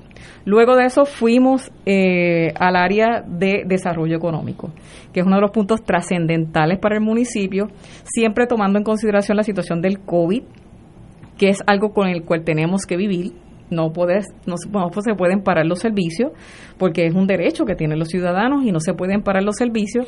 Así que eh, entendimos que a través de una propuesta de desarrollo económico, desde un punto de vista urgente, que sería darle un fondo de recuperación a la capacitación de personal de adiestramiento eh, y protocolos para evitar contagios a los comerciantes, al pequeño, al mediano comerciante, y establecer le, establecer una moratoria al pago de patentes de los negocios que se encuentran en un cierre temporero, que es algo que también hemos vislumbrado en, en ese proceso. y también reinventar los espacios, ¿verdad? Que podamos hacerlo flexiblemente con el municipio para hacer otro tipo de, el mismo negocio, pero flexibilizando a que tengan un servicarro, a que puedan hacer delivery, a reinventar los negocios de manera que le podamos dar vida a los negocios en cada una de las áreas en San Juan. Desde el punto de vista de la visión de futuro, ya más a, mediano y a corto plazo, entendimos que la comunicación con los comerciantes era sumamente importante. Así que nos movimos entonces a que la utilización de, esta, de este sistema 24/7 nos ayudara a nosotros en tiempo real de poder comunicarnos con los sanjuaneros, pero que también los sanjuaneros eh, se puedan estar comunicando de nosotros, de cómo entonces trabajar todo lo que tiene que ver con el movimiento vehicular, todo lo que tiene que ver con las situaciones que se dan día a día para que fluya, ¿verdad?, el trabajo económico en, en San Juan. Y también nos planteamos eh, algo que yo he estado trabajando y ustedes saben que por mucho tiempo lo de las leyes de cabotaje, la eliminación del impuesto al inventario. Esto es algo, eso es algo que ustedes saben que desde el punto de vista de seguridad alimentaria, desde el punto de vista de seguridad alimentaria, nosotros solamente tenemos comida para una semana. Eh, eso lo vimos en las diferentes situaciones de, de los desastres naturales que hemos tenido en Puerto Rico. De hecho, el 21 cumplimos otra vez lo del huracán María, ¿verdad? Eh, eh, el 20, el 20 de, septiembre. Y entonces junto a la Asociación de Contadores Públicos, Proyectos Hechos en Puerto Rico, MIDA, el Centro Unido de Detallistas, le dijimos, bueno, nosotros estamos disponibles a eliminar el impuesto al inventario, pero vamos a hacer un consejo, ¿verdad?, eh, económico que me ayude a viabilizar eso en etapas y que a la misma vez podamos medir, porque a mí me gusta medir resultados y ver si eso es viable o no, el que empiecen a llegar más almacenes a San Juan. San Juan es por donde entra la mayoría de lo que consumimos en Puerto Rico. Por otro lado, si tengo suficiente inventario, al eliminar el impuesto de inventario, yo entonces entraría en góndola a tener de, un, de 27 días a 37 días. Eso me ayudaría grandemente en el momento de desastre natural y desde el punto de vista de más venta, porque ahora mismo tuvimos unos ingresos por medio mal, mal dados o, o que no se los dan a la gente del PUA y todos estos ingresos, pero entonces no habían productos en góndola. Y eso nos trajo una situación en que la gente empezó a comprar más por internet, no, no se quedaba el dinero aquí, y entonces cuando tú empiezas a tener más inventario, pues tienes más IBU, tienes más patentes, tienes más empleo, y eso me genera otra actividad económica que me trae ingresos al municipio para entonces neutralizar lo que estaría no recibiendo, porque no es, no es que perdería, del municipio eh, con respecto a lo que es el impuesto al inventario. Los que han dicho por ahí que se tiene que hacer solamente por vía legislativa están bien equivocados, porque una vez yo recibo ese fondo, que es parte del de, y aquí está este Nadal, que ha sido parte siempre de la Comisión de, de Hacienda, una vez yo recibo ese fondo de parte de las unidades muebles de mi municipio, yo puedo hacer el reembolso que yo quiera, los negociantes que yo quiera, porque eso yo lo puedo contabilizar. Eso es cierto, y de hecho, ahora que Rosana trae ese tema, y me alegra que lo traigas, y qué valiente eres, porque casi nadie se atreve a abordar eso, y es un tema bien importante en términos de la economía. Eh, el pasado cuatrienio, una legislación mía eh, logró que por lo menos ese impuesto se pudiese pagar de manera trimestral durante el año. Antes era, eh, se pagaba en mayo el 100% del impuesto justo después que la gente había pagado el impuesto sobre ingresos. Y eso ocasionaba un disloque horrible a los comercios. Eh, y creo que Rosana ahí va en una dirección correcta, ¿no? No, y no solamente es que lo voy a hacer en San Juan, sino que lo estoy haciendo en San Juan, pero no le estoy pidiendo a otros municipios que dependen completamente de eso que lo hagan, porque yo sé la realidad de los municipios, porque yo trabajé en municipios anteriormente, yo conozco las finanzas de los municipios y sé que están muy finitos con respecto a los ingresos que tienen, pero yo como ciudad capital lo puedo hacer de otras maneras Así que también eh, pensamos que estimular el empleo en San Juan a través de San Juan Exporta eh, para establecer una estructura de startups o de eh, empresas emergentes, vamos a escoger 20 empresas de puertorriqueños que podamos exportar productos. productos. Nosotros les vamos a ayudar en la financiación de esos, de esos 20 productos, de manera que podamos también tener un ingreso en, en el municipio y además de eso, eh, desde el punto de vista tecnológico, porque es un punto que no se trabaja mucho, el, lo que se llama el área de Santurce, ¿verdad? Eh, estaríamos trabajando en lo que se llama, en una, en una villa tecnológica donde podamos obtener toda la parte tecnológica, la estimulación e innovación tecnológica en esa área y aprovechar pues las incubadoras, los colaboratorios existentes en esa área para que nos ayuden a impulsar también este la economía. Algo que es bien importante y mucha gente no lo conoce es que nosotros vamos a introducir en eso a las comunidades, en crear diferentes nichos económicos que no se han tocado en la ciudad en diferentes comunidades para que las comunidades empiecen a obtener unos ingresos que de varios de los servicios que nosotros hacemos del municipio se los vamos a dar a las comunidades para que ellos empleen a su misma gente. Por eso es que vamos a organizar las comunidades, ya incorporarlas como lo ha hecho Cagua, como lo han hecho otros municipios, para ayudarle a obtener fondos de otras vías. Ustedes saben que yo he trabajado mucho con fondos federales, a eso me dediqué por mucho tiempo a hacer propuestas federales, así que esa creación de laboratorios comunitarios, como por ejemplo el crear un 3D printing y otras eh, series de nichos económicos y tecnológicos que serían importantes para, para desarrollar la parte económica en San Juan, pues sería eh, sumamente importante.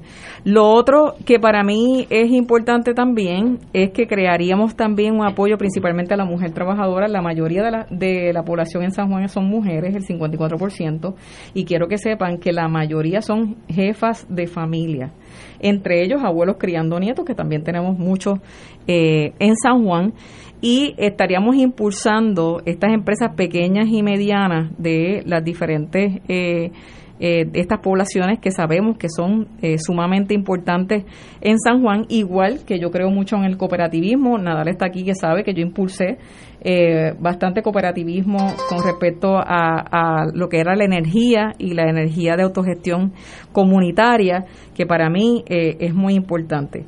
Por otra parte, yo he estado trabajando en la comercialización de las patentes de la Universidad de Puerto Rico. Yo he estado trabajando por mucho tiempo con el Instituto de Ciencias Moleculares y creo que la universidad está creando investigación, está haciendo productos, pero hay que ayudarlos a comercializar esas patentes.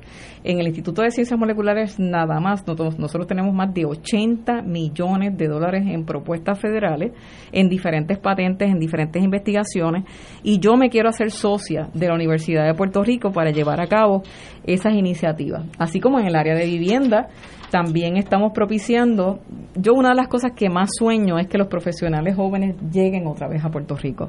Así que una de las cosas que estamos trabajando ya, identificando unas áreas en el área de la Universidad de Puerto Rico, es que esos estudiantes que se gradúen puedan tener un espacio de vivienda subsidiada por, el municipio de San Juan que de hecho le demos un espacio para la experiencia y que una vez obtengan su trabajo puedan salir de esa residencia, sería una, residencia transitoria, para que se queden en San Juan y nos ayuden a nosotros en las diferentes profesiones que se puedan eh, llevar a cabo, igual que la vivienda compartida o co-housing, que lo estaríamos trabajando también para la comunidad LGBT y otras comunidades para repoblar otra vez San Juan y se me queda el tema de agricultura. O escucho esta mañana que, que una persona decía, ¿qué agricultura en San Juan? Pues mire, yo vivo en Cupey. Este, yo no sé los que digan que la agricultura no es importante para San Juan, pues mire, sí. En San Juan hay campo, hay mucha gente que se olvida, ¿no? Eh, Caimito y Cupey. Campo, Y hay varios agricultores en el área de Caimito. Eh, Tú sabes, eh, hay varios eh, mercados itinerantes como es La Curía, el de Montelledra, el del Viejo San Juan, el de la Placita Roosevelt, que se han estado eh, desarrollando, pero eso no se puede quedar ahí. Tú tienes que facilitar eso que sale de la tierra y llevarlo a la mesa, ya sea a la mesa del, del ciudadano de San Juan como también a los restaurantes. Nosotros hicimos una evaluación con diferentes calendarios, porque ustedes saben que los productos no todos salen a la misma vez y el mismo mes, de manera que podamos ver cuál es la demanda de los restaurantes en San Juan, para entonces nosotros planificar con tiempo esa demanda de esos productos y entonces ayudar no solamente al de aquí, al agricultor de aquí, sino también al agricultor que pueda estar aledaño al área de San Juan, creando nuestra marca también de San Juan, marca de San Juan, ¿verdad? Hecho en San Juan, que podamos ayudar y una de las cosas que hemos encontrado con los agricultores ahora, que hemos estado reuniéndonos con ellos, es que no saben, muchos de ellos, ¿verdad? Saben, saben hacer la agricultura, saben trabajar la tierra, pero no saben mercadear el producto, no saben hacer propuestas federales. Cada una de las propuestas a esos agricultores y de los diferentes temas que vamos a estar trabajando en la agricultura ya están integrados a unos fondos federales que hemos identificado que hoy no se peticionan. Para que ustedes sepan, en el municipio de San Juan solamente se reciben 116 millones de dólares en fondos federales. Y yo como procuradora empecé en 14 y terminé en 89 millones anuales. Eh, así que eh, es una área de oportunidad que no estamos utilizando en este momento. Ese es uno de mis expertise, que podamos parear temas con fondos en este momento que también nos podrían estar ayudando en otras cosas como lo que es la, eh, la, eh, la plaza de Río Piedra, ¿verdad? El área de Río Piedra, que yo sé que que se ha estado trabajando la Junta Comunitaria de Río Piedra, que yo me he reunido con ella y Tato está aquí, sabe que que es correcto con respecto a cómo vamos a revitalizar y a trabajar Río Piedras, no solamente desde el punto de vista de vivienda o desarrollo económico, sino también desde el punto de vista de salud y la situación de los deambulantes, la situación de la seguridad, la situación de los estudiantes. Y esas residencias que podamos crear para los estudiantes los vamos a crear ahí, igual que diferentes viviendas para personas de edad avanzada en espacios que podamos eh, hacer como rehabilitación, ¿verdad? Que no es construcción de inicio, sino que utilicemos espacios que podamos trabajar y traer el dinamismo que se necesita para traer entonces eh, también eh, lo que se llama el, el trabajar en colaboración con las comunidades Además del ambiente, que yo he estado trabajando la situación del ambiente con diferentes universidades, ya sea con la erosión de Ocean Park y las situaciones del G8, la situación de Playita, eh, las situaciones que tenemos en las diferentes áreas de San Juan, para buscar alternativas a lo que estamos viendo, porque el cambio climático está ahí. No podemos ser, no podemos ser ilusos y pensar que no nos va a afectar. Sí nos va a afectar y una de las cosas que vamos a estar protegiendo no solamente es el estuario de San Juan, sino todo el corredor ecológico de San Juan, porque tenemos que proteger nuestro ambiente y hacerlo junto a las comunidades de manera que podamos garantizar una mejor calidad de vida en San Juan. Tenemos como 15 minutos juntos porque el, el, tiempo no, nos apremia, porque hay otro senador aquí que viene detrás de usted.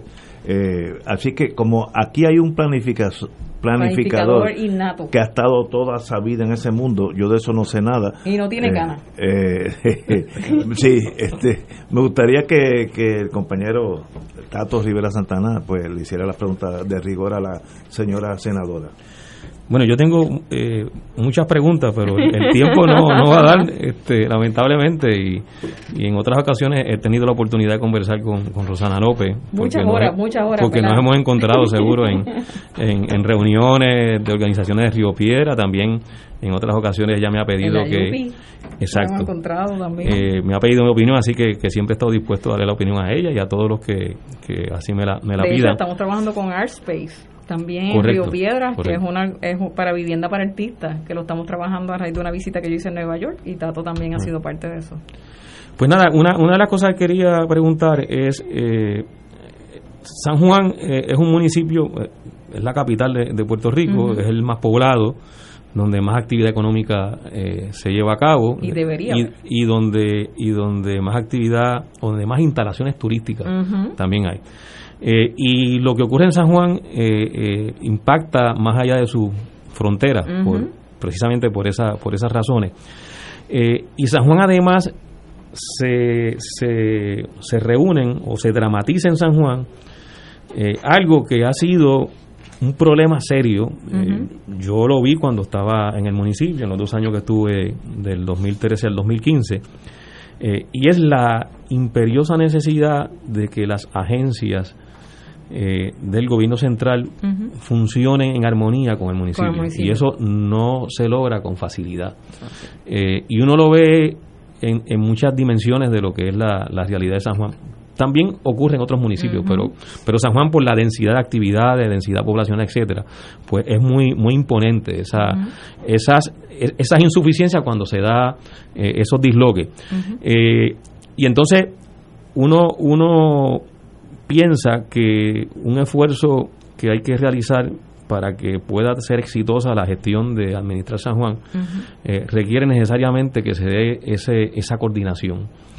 Eh, yo pienso que si en San Juan se logra, y por eso digo que es un esfuerzo mancomunado entre el municipio y, la agencia de gobierno central, si, si en San Juan se logra atender las luminarias apagadas, el recogido de la basura y de los escombros eh, con frecuencia, la reparación de las carreteras, de las aceras, eh, de los encintados, la sustitución de las parrillas que se las roban lamentablemente en muchas ocasiones, eh, la limpieza del alcantarillado pluvial y del sanitario.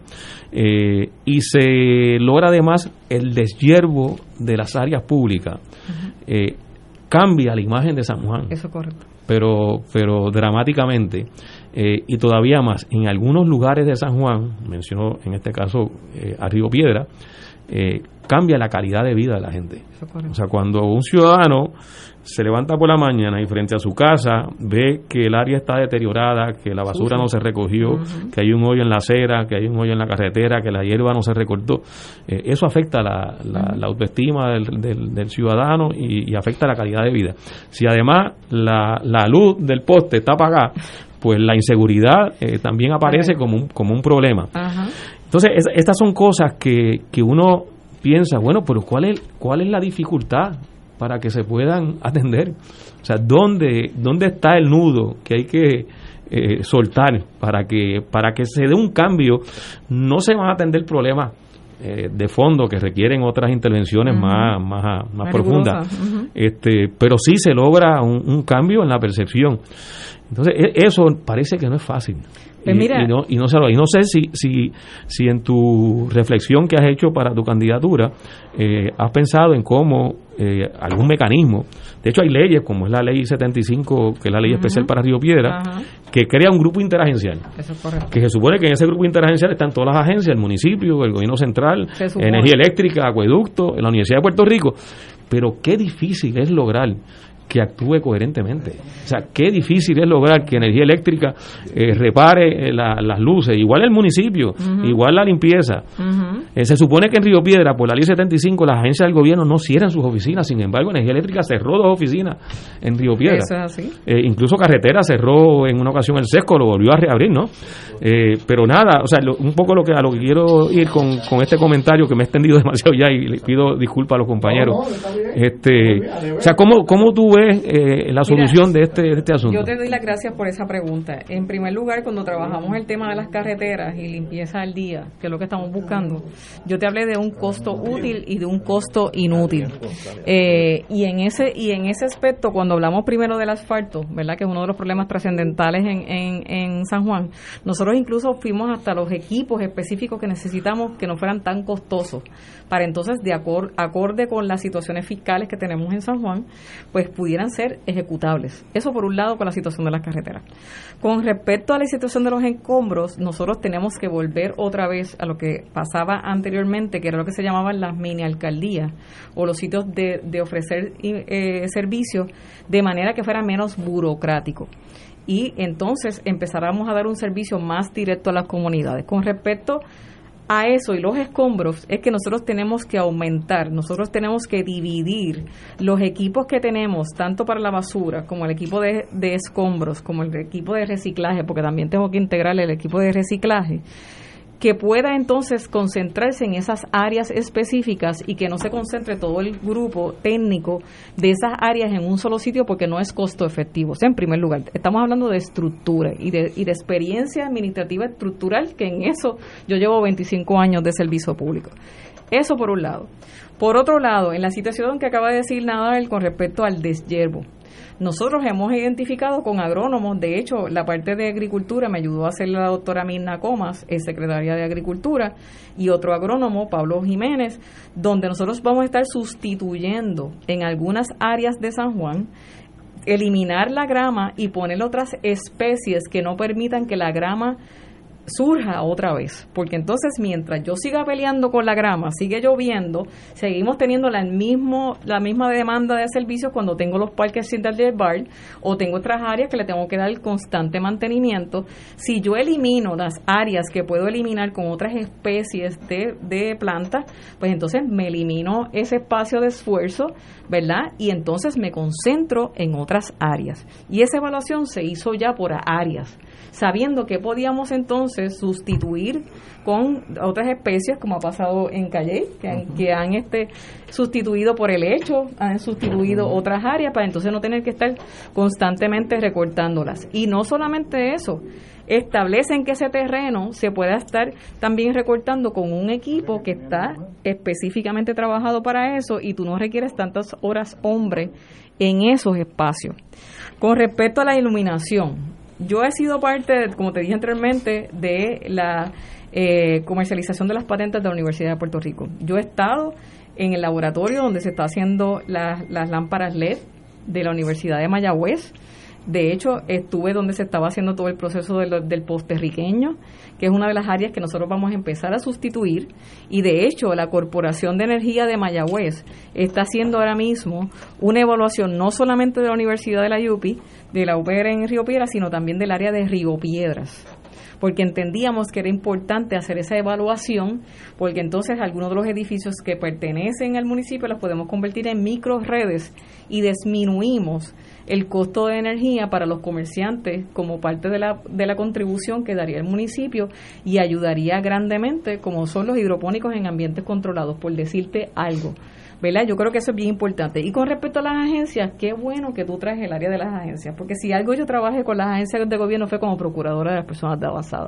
Yo trabajé con todas las agencias porque yo tenía que conocer todos los servicios que se daban a través de las agencias. Y yo creo que aquí ha faltado también una mano dura de que si yo hago el due process, como dicen ustedes los abogados, y yo mando las cartas y las certifico y te digo que hago esto y te digo lo otro, y llega un momento en que tú no haces nada, pues yo tengo que ir de alguna forma legalmente contra ti.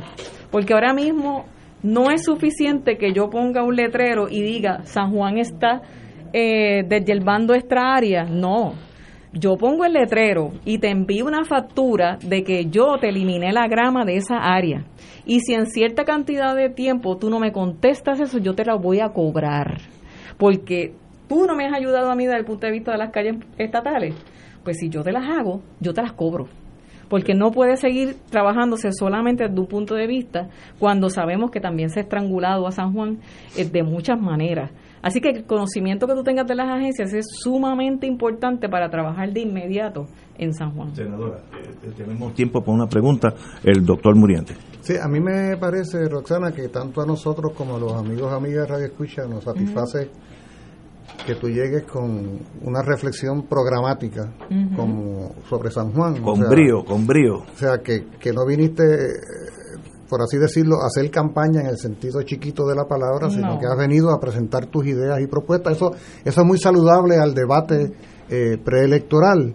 Eh, y precisamente eh, el, agravante de todo esto es que tú estás haciendo una presentación no como incumbente, sino como candidata. Entonces, tú eres candidata.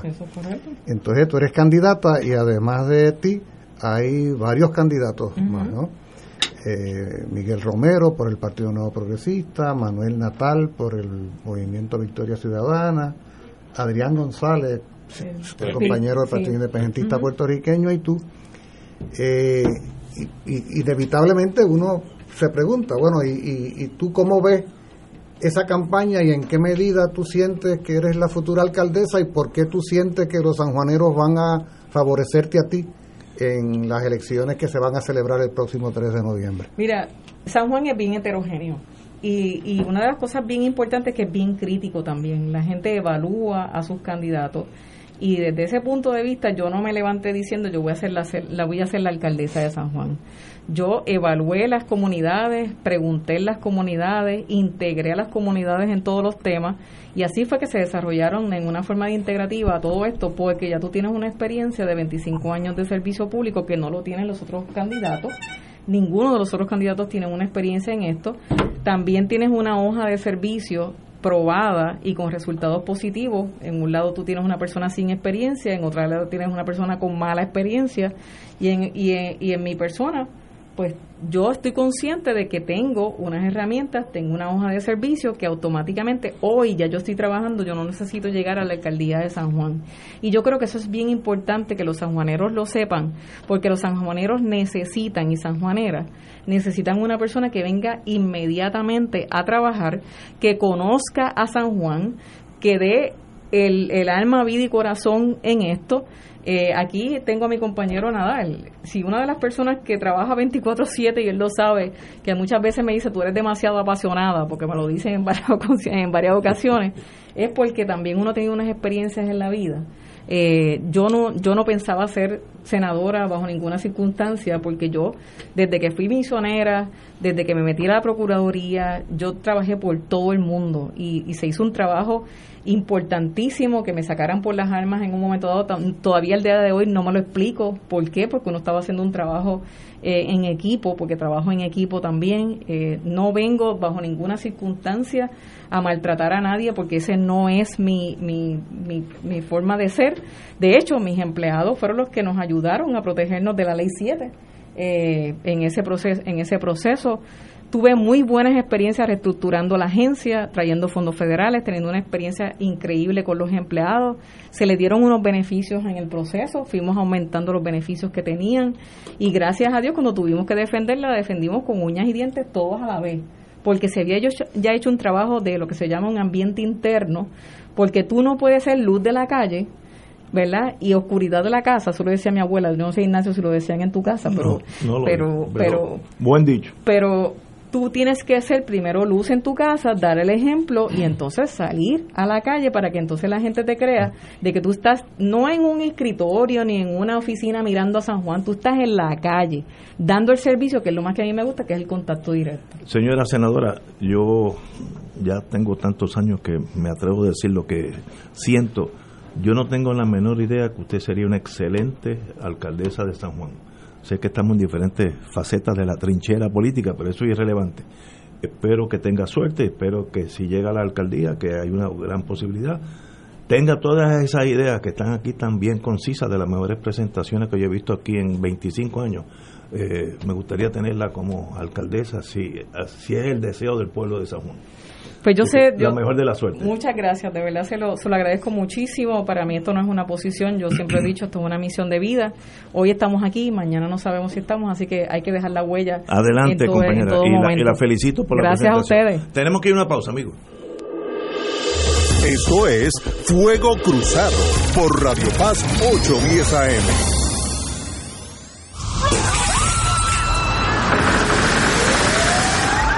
Un huracán puede destruir más que tu propiedad, puede destruir tu vida. Estrés financiero, daños a vivienda propia o alquilada son algunos de los problemas legales que se agravan tras un desastre. Es vital proteger tus documentos importantes como título de propiedad, contrato de alquiler o hipoteca, entre otros. Manténlos en un lugar seguro y prepárate para ayudarte.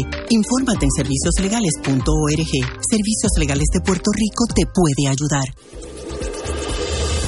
Fuego Cruzado está contigo en todo Puerto Rico. Este 12 de septiembre es la fiesta del Santo Nombre de María desde las 9 de la mañana en el Santuario Nacional de Nuestra Señora, Madre de la Divina Providencia. Y la actividad, acogidos por la Madre de la Providencia, desbordantes de alegría, peregrinos y otros orarán por las intenciones de Puerto Rico, participando y cooperando con el plan de Dios para sostener las actividades del santuario. Transmisión en vivo por Radio Paz 810 AM y Facebook Live del Santuario Nacional de Nuestra Señora, Madre de la Divina Providencia Info al 787-646-9448. Contamos con tu contribución. Fuego Cruzado, el programa de más credibilidad en la radio puertorriqueña, es ahora la tribuna abierta de análisis noticioso, con diversas perspectivas que exploran el trasfondo de lo que acontece a diario y cómo nos afecta. Escucha Ignacio Rivera y sus panelistas invitados de lunes a viernes en Fuego Cruzado en transmisión diferida a las 10 de la noche por Oro 92.5 FM. Y ahora continúa Fuego Cruzado.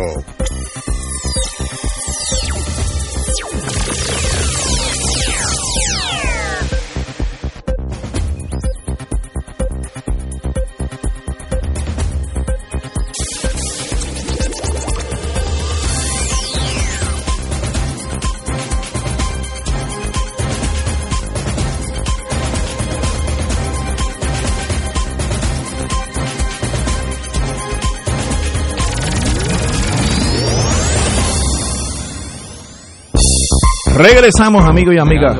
Como dije anteriormente, como dije anteriormente, tenemos con nosotros el segundo invitado del día de hoy, el senador Nelson Cruz, que no lo conocía de nombre, pero lo he visto mil veces por el viejo San Juan, así que nos conocíamos de mirada y ah, tal vez alm- almorzamos muchas veces en el mismo restaurante. Eh, el, senador, el senador Nelson Cruz es senador por el Partido Nuevo en el distrito de Ponce. Así, bienvenido. La, pregunta, la primera pregunta, ¿cuánto te ves joven así? ¿Cuántos años llevas en el Senado? Este es mi primer cuatrenio. Primer cuatrenio. Sí, y agradecido al licenciado y al profesor y a mi compañero y aquí al amigo. Eh, llevo mucho tiempo en política. Mi papá era independentista, mi abuelo era popular. En casa, pues yo salí republicano. Muy bien, muy Eh, bien. Así que llevo un tiempito en esto. O sea, que Fui. en la República. Eh, bueno, en la República Democrática más grande del mundo, eh, Estados Unidos. Por eso, y, y esa república es república junto con 200 repúblicas. Eso es correcto, pero la más democrática es la nuestra, así que esa es la que aspiro. Ah, bueno. Y pues eh, fui presidente de la Juventud, legislador municipal, candidato a alcalde dos veces allá en, Peñuela, cuando Walter Torres era el presidente de la Asociación de Alcaldes, que fue cuando el asunto aquel de Acevedo Vilá, cuando ¿verdad? Él, él unió a la, a la asociación y se unió a respaldar a Acevedo Vilá en aquel entonces. Y pues ahí pues vi, ¿verdad? Hicimos un buen trabajo en términos eh, electorales, pero siempre mi pasión fue el Senado y pues llegué allí y pues eh, aquí el senador le puede contar las cosas que hemos estado haciendo y creo que lo hemos hecho bien y pues le he metido mucha pasión a esto. Es y por el distrito de Ponce. Distrito de Ponce, ese distrito tenía a Larissa El Jamelante, eh, mi compañero Luis Berger, que aprovechó la oportunidad, yo- esto se escucha ya en Ponce, por PAB y por toda la isla, eh, pido una oración por él porque está, eh, aunque está recuperando del COVID en el hospital todavía, pero Ah, verdad, estaba mal. estaba, malito también, y mi compañero William y Carmelo, que también están recuperándose. Yo casi nunca voy al sur, pero como originalmente éramos de adjunta, pues fui a. Me quedé en el hotel ese que queda en la misma plaza eh, de Muñoz. Al frente, eh, el Fox o, No, o el. Ramada. Ramada. es En la esquina del- Que tiene del- otro nombre, pero Sí. y todo el mundo lo conoce. Y me impresionó negativamente el colapso del pueblo, del centro del pueblo de Ponce. Parecía ruina. Yo, yo llevé a mi hija que vive en New Hampshire y ella también me lo dijo. Esto, esto está destruido. Y le pregunto, como senador de ese distrito, ¿qué, qué causa eso? O- Pues mire, licenciado, son muchas cosas. Eh, ahora mismo con estos dos temblores, muchas de las estru- estructuras eh, colapsaron. Pero nosotros tenemos un problema y hay mucha, mucha gente a veces nos atreve a hablar de esto y qué bueno que este panel, ¿verdad? Se, se habla con respeto y con, con mucha profundidad en muchos temas. Eh, nosotros tenemos en Ponce el complejo correccional más grande del Caribe que son la cárcel Las Cucharas de Ponce. Nosotros tenemos un problema allí que cada vez que el Departamento de Corrección libera a un confinado, eh, van a la plaza pública de Ponce. Eh, el Departamento de Corrección muchas veces lo suelta allí. Nosotros hemos atacado esto en muchas ocasiones, no hay un plan no de, de sacarle esta, eh, ¿verdad? Eh, a este confinado. Pero yo voy más allá, licenciado. Este, identificamos bajo mi comisión una situación donde estos confinados, muchos de ellos van a los puntos de droga, eh, al otro día con la boleta, eh, le pican un pedazo a la boleta, van al departamento de la familia, le dan una tarjeta, eso pues lo hacen, ¿verdad? Lo- las, las cambian el dinero en algunos negocios que se han identificado. Nosotros hicimos a través de la comisión el debido escrito. No sé si el Departamento de la Familia ha logrado intervenir en este asunto, pero tenemos un problema de, de, de ambulante severo en la ciudad. Y unido a esto, a que mucha gente se ha ido de, por la situación económica y el pueblo pues prácticamente está desierto. Eso es un buen punto porque en la plaza de Ponce mi hija fue la que me llamó la atención a los deambulantes. Había más que en otras plazas. Correcto. Pero No, estoy diciendo. Pues ese- ese es el problema. que llama la atención. Ese es el problema, hemos tomado iniciativa para utilizar el centro, el antiguo Tricoche. Hay una fundación que se llama NAICA que ha sido muy productiva en el Bronx, en New York, y pues estamos ahora en vías de... Se iba a hacer una reunión hace poco, pero con esto de la pandemia pues se ha atrasado. Pero procuramos, ¿verdad?, que se haga un acuerdo de colaboración que sea propiedad a la paz en calidad de préstamo por unos años, para que esta entidad que ha probado eh, ser muy efectiva en los Estados Unidos pueda venir a atender ese problema. Al igual que en Arecibo, también se está haciendo acercamiento con una propiedad del Departamento de Salud para que se pueda atender esta población. Y, y, y en, en el sentido económico, yo, como yo trabajé con General Electric hace mil años, GE tenía en esa área sur, Juana Díaz, eh, Ponce eh, propiamente, eh, toda esa parte sur tenía muchas plantas, la cual queda una o dos de 21, imagínate. Eh, Y eso pues ha traído un desasosiego económico a esa área, lógico. Habían sueldos en aquellos tiempos, hace 20, 25 años, que ganaban 48 dólares la hora, empleados de muy muy técnicos, tan, tan técnicos eran que cuando se fueron eh, la General Electric de Puerto Rico, muchos de ellos se fueron a invitación de la General Electric para otros países del mundo, hasta China fueron a tener puertorriqueños de aquí. ¿Qué uno puede hacer si yo fuera senador de Ponce para tratar de mejorar eso? Eso es como una gran incógnita. Digo, Ponce es un ejemplo. Puerto Rico, ¿qué uno hace? ¿Qué, puede hacer? Yo tuve, licenciado, la oportunidad de trabajar eh, el Código Municipal a través de la presidencia de la Comisión de Asuntos Municipales, la cual tengo el honor de presidir y el compañero senador sabe, que ahí pudimos eh, profundizar eh, en muchos de los problemas que habían en los municipios. Así que esa, ese proyecto, ese, ese código, yo creo que ahora, pues una vez entre en funciones, los alcaldes puedan comenzar a trabajar con esto, le da un poco más de libertad a estos ejecutivos municipales de poder trabajar con el entorno del casco urbano, con el entorno eh, de su municipio. Por ejemplo, eh, nosotros hemos tenido que en estos cuatro años reinventarnos. El área de la guancha le hemos dado una sesión eh, de impuestos bastante amplia para atraer empresas e industrias que puedan comenzar a trabajar allí.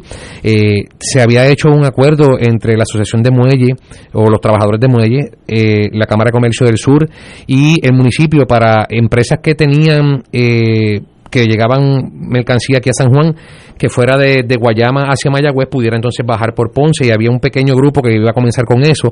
Eso pues iba a ayudar un poco en lo que era el, asunto de la economía y también pues hemos estado creando legislación municipal, en el caso de la alcaldesa ha creado con su legislatura un sinnúmero de iniciativas para atraer industria y comercio al sur para que puedan también crear empleo. Esto, eh, estas empresas no son empleos, eh, digamos, 100, 200, 300 empleos, pero son empleos pequeños y pues poco a poco, ¿verdad? Se ha ido eh, nutriendo esta, estos lugares de personas que, que han podido tener por lo menos un empleo dentro del entorno de la ciudad. Así que ha sido un poco cuesta arriba, ha sido difícil, la situación de los municipios es, más cuesta arriba y más ahora en el sur que tenemos el problema de los terremotos, que esto pues ha sido un poco cuesta arriba. Senador, usted, y a mí me consta, ¿verdad? Como colega suyo en el Senado, usted ha sido bien vocal siempre también con el tema de, de los de recursos naturales, de los vigilantes de recursos vigilante de recursos naturales. Usted, fue, usted fue vigilante y, y, quisiera que, que, también pues abordara ese tema que yo creo que a mucha gente le interesa también. Cómo no, mira, eh, es un tema para mí pasional y muy importante y agradezco la pregunta al compañero porque eh, ha sido retante. Él sabe que hemos tenido allí que a veces eh, luchar contra algunos jefes de agencia que han, han traído, ¿verdad? Tal vez algún tipo de iniciativa la cual va en contra de lo que nosotros entendemos debe ser el, lo mejor para el medio ambiente. Así que hemos creado, ¿verdad? Yo, una de las cosas que creía eh, fundamental era enmendar o más bien hacer una nueva ley del cuerpo de vigilantes porque eh, necesitábamos tener las garras en derecho para poder nosotros intervenir. Por ejemplo, eh, cuando se hacía una destrucción de algún tipo de recurso, como por ejemplo una poda de árboles severa, una construcción cerca de la zona marítimo terrestre, correcto, la duna, pues no había esas herramientas en derecho para que el vigilante pudiera intervenir. Cerca de los final de los 90, todas y cada una de las leyes reglamentos ambientales fueron enmendados y se estaban trabajando eh, a nivel de lo que era el derecho administrativo, lo que le llaman en otras palabras la división legal de la agencia. Entonces esto creó un tapón de casos donde yo le puedo decir que yo me retiré de allí, o no me retiré, una licencia sin sueldo para poder ser senador en el año 2017 y yo tenía eh, más de 300 casos sin verse y sobre, digamos, eh, 2 millones de dólares en multas porque yo trabajaba en una unidad especializada que era la unidad de vida silvestre, que trabajaba con la entrada y salida de exóticos en Puerto Rico, eh, tal vez la eh, exportación de animales endémicos y nativos, como era la cetrería, que era un deporte que se estaba comenzando a hacer en Puerto Rico, donde aves rapaces eran adiestradas para cazar.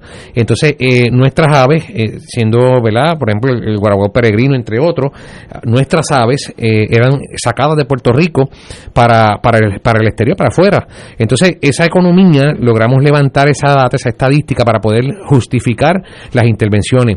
Pero no teníamos una ley que nos diera esas garras. Yo creo que ahora tenemos la ley, la logramos firmar hace poco, pero nos hace falta ahora todas y cada una de las leyes y reglamentos ambientales actualizarlo y ponerlos como era antes. Eh, en que sean los tribunales que puedan ejecutar esta, estas leyes, que puedan revisarlas, que puedan ver los casos como era antes. No una división legal que pues a veces eh, el proceso administrativo es bien tedioso, usted como abogado sabe que esto pues los términos son bien largos y eso pues va eh, en, detrimento del medio ambiente. Así que eso, fue una de las cosas que hicimos y en el, caso del Código Municipal le dimos a los municipios unas herramientas para poder establecer eh, ciertas alianzas con entidades sin fines de lucro o con comunidades que hoy en día las comunidades se están educando muy bien en este tema y yo soy de los que creo que un dólar en una entidad eh, que protege el ambiente o sin fines de lucro eh, funciona mejor que siete en el bolsillo del gobierno. Compañero, sí, planificador, usted hoy, ha tenido la vara sobre, sobre el tema de los recursos naturales, qué bueno que, que, tiene ese trasfondo. Eh, ese distrito tiene varios municipios que son costeros. Correcto. Creo que son seis municipios. Sí, correcto. De la totalidad del distrito que, tienen costa. En el área sur ha sido afectada por huracanes, sí por terremotos eh, y el calentamiento del planeta está propiciando el aumento en el, en el nivel del mar. Y lo hemos visto allí. Y, se ha observado y además se ha medido. Se ha medido. Este, de hecho, como resultado de los terremotos también ha habido hundimiento de algunas áreas del litoral. Eh, ¿cuál, es, ¿Cuál es la posición eh, que tiene sobre cómo atender ese desafío ambiental que en algunos lugares ya se toman medidas como el retiro de estructura de la costa para, precisamente eh, evitar eh, que se puedan afectar no solo áreas residenciales, sino infraestructura importante, eh, infraestructura pública importante, por un lado, y por otro lado, porque además, en la medida que aumenta el nivel del mar, tiene un efecto en el agua subterránea, en el área precisamente de Ponce, ahí está el acuífero del sur o parte del acuífero del sur, y ese acuífero se puede ver afectado por la salinación, por el aumento del nivel del mar y que entre la cuña salada de agua al acuífero. Y hay muchas comunidades que dependen del agua eh, subterránea.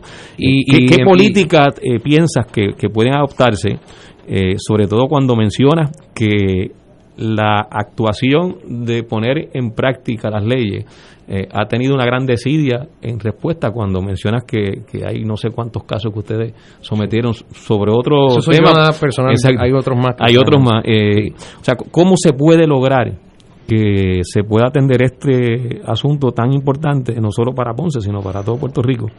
Este, en, el marco actual, que, también tenemos unas grandes limitaciones. Mira, no tan solo ha sido eh, un efecto en la comunidad con relación al agua, también lo hemos visto en la agricultura. Yo fui uno de los valientes que me atreví a redactar una resolución de investigación para eh, Monsanto, creo que se llama esta corporación, eh, que yo entiendo ya mi juicio que ha violentado la constitución porque tiene más de 500 cuerdas que han sido otorgadas a esta empresa, han utilizado el acuífero del sur de manera descarada, eh, han eh, utilizado un sinnúmero de eh, plaguicidas y pesticidas que han hecho y se ha probado con números que han tenido un efecto en las comunidades. Así que esa resolución tristemente no se vio por estos cuatro años, no la pude mover, ¿verdad? Pudo haber sido que algunas personas eh, cabildearon a favor de que eso no se viera. Yo no lo dudo en este universo, ¿verdad? Y en esta situación del ambiente, pues. seguro. yo no lo dudo, pero eh, yo tengo que decirle que han sido muchas las cosas que hemos estado haciendo. Por ejemplo, una de las cosas que yo creo que para atender el asunto que usted nos trae es el asunto de crear corales artificiales. En el pasado había un programa muy efectivo que se utilizó mucho en el área de Guánica, eh, en el área de la ballena, etcétera. Esta área eh, que produjo, ¿verdad? No tan solo un aumento en lo que era la pesca comercial, sino también en lo que era la erosión de la costa. Pero eh, para que eso no ocurra a nivel de la zona marítimo terrestre, tenemos que también crear legislación que no la hay. Eh, fuerte y robusta para que atienda lo que son nuestras cuencas hidrográficas. Eh, usted sabe que cuando llueve, ¿verdad? Pues vemos nuestros cuerpos de agua, ¿verdad? Con mucho sedimento. Eso pues ocasiona que nuestra zona costanera, ¿verdad? Pues se vea afectada y todo esto pues afecta a las dunas, es como una cadena. Eh, vemos el efecto de estas cuencas hidrográficas en los, nuestros embalses que están hoy en día sobre un 50% eh, sedimentados. Se creó una legislación también que antes de irnos ahora en esta sesión la logramos eh, pasar, que era trabajar con la sedimentación de los cuerpos de agua, en este caso de los lagos. Así que eh, hay muchas iniciativas sobre la mesa. Yo lo que creo es que debe haber un poco de voluntad. Eh, tristemente yo tengo que decir que yo tuve, y el compañero sabe que muchas veces me dio, y compañero Cirilo, que es una persona que conoce, Cirilo Tirado conoce mucho eh, sobre el medio ambiente también porque presidió esta comisión por muchos años, de sus 22 años, 24 años que lleva como legislador. Eh, era eh, la secretaria de Recursos Naturales. Yo tan pronto identifiqué que no era una persona eh, que iba o fuera amigable con el medio ambiente, eh, puse la voz de alerta, tuve dos años y medio y colaboré con las agencias federales para que intervinieran en, en, en recursos. Hoy pues vemos un secretario que está tomando la agencia en cero, tristemente con múltiples eh, facilidades en el piso, pero allí queda gente muy buena de todas las ideologías que son unos profesionales de lo que es el ambiente. Eh, se han estrado, se han preparado académicamente, han viajado fuera de Puerto Rico para prepararse, han salido de las mejores universidades de nosotros eh, y son gente que hay que darle la oportunidad. Así que yo voy detrás de eso, de buscar esa alianza, de que estos secretarios puedan entender de una vez y por todas que nuestros recursos naturales eh, tienen una importancia, ¿verdad? Y que cumplamos con lo que dice la Constitución. La Constitución es clara, proteger y conservar los recursos naturales para el futuro, para el disfrute y futuro de esta generación y la próxima. Eso es lo que tiene que haber. Y una mayor atención por parte del gobierno para ampliar esa gama de profesionales. Por ejemplo, no hace sentido que un departamento tan importante como este, profesor, tenga un solo eh, agrimensor para atender eh, todo eh, los asuntos de la zona marítimo terrestre en Puerto Rico. Entonces hay que contratar compañías que nos sale un ojo de la cara eh, para poder atender asuntos de deslinde, por darle un ejemplo, y atender los temas que usted me trae, como lo es la, la, erosión y la sedimentación en la zona costanera. Así que si ponemos unas prioridades, o sea, yo sé que como gobierno hay prioridades, pero también eh, los recursos naturales es una prioridad, porque si el acuífero se nos va, no vamos a poder, a poder tener la agricultura. Eh, yo hice una legislación eh, que se aprobó, gracias a Dios también, que era de los apicultores, donde protegíamos la abeja de Puerto Rico y la hacíamos patrimonio. ¿Por qué yo hice eso? Porque nuestros estudiantes de la Universidad de Puerto Rico fueron los que crearon ese estudio, el doctor Trubul y, una revista mundial de ciencia reconoció que, no es, que ese estudio que los jóvenes hicieron ellos encontraron que nuestra abeja era una abeja eh, única en el mundo porque era eh, resistía las enfermedades de su género, era caro, y resistía también eventos atmosféricos. ¿Cómo entonces nosotros no poder reconocer esos estudiantes? Y yo recuerdo panelistas que me, que me vacilaban, por decir, allá de Ponce le dicen, ¿verdad? Vacilar. Eh, y entonces, pues me vacilaban en ese sentido. Pero yo recuerdo cuando estaba en la escuela que la maestra decía de biología y ciencia que eh, la abeja era importante en, en, ¿verdad? En lo de polinizaba todo y los animales. Así que eh, fue legislación que creamos, con mucho orgullo puedo decir que se hizo y creo que dejó un legado para la humanidad y que cada vez que se venda, ese dinero tiene que llegar a, a nuestros jóvenes de la Universidad de Propiedad Intelectual. Doctor Muriente. Ahora, Nelson, eh, tú tienes un expediente como ambientalista. Sí. Incluso se va nutriendo de experiencias anteriores. Correcto. A tu condición de senador. Correcto. Eh, en algún momento estuviste vinculado también a la lucha contra la ceniza. Sí, de demandé las empresas, estando mi gobierno, los demandé y prevalecí. Muy bien. No la pregunta va justamente en ese sentido, sí, porque sí. te escucho. No es la primera vez que hemos conversado. Sí, lo hemos visto muchas, y usted estuvo allí en Peñuela muchas veces. Y, y la impresión que da es que tú eres un francotirador en tu gobierno y partido. Sí en lo que tiene que ver con el tema ambiental. Así ha sido, así ha sido. Y muchas veces tuve que enfrentar, ¿verdad?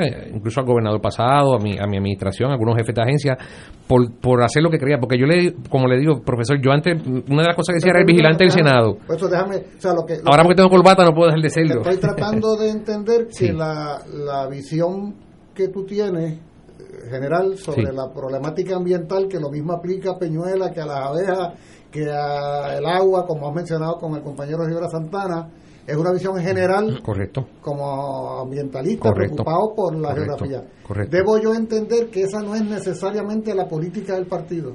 Bueno, eh, podemos ponerlo en una plataforma de gobierno, podemos tener tal vez un titular dentro de la agencia que pueda ejecutarlo, pero si no, si no tiene, si no unifica eh, ese esfuerzo de nada vale. Por ejemplo, en el caso de los embalses, unos pertenecen a la autoridad de acueducto, otros a autoridad de energía eléctrica, pero al día de hoy, por darle un ejemplo, y aquí el, el, el, el licenciado que tiene sus raíces en, en la montaña, en Ajunta, eh, todos conocemos el, el, atracadero del lago Dos Bocas Juntuado. No es hasta que pasa el huracán y una empresa se dedica, un, un grupo de, de utuadeños se, se organizan para querer utilizar esas facilidades y reabrir con los restaurantes que había en el entorno.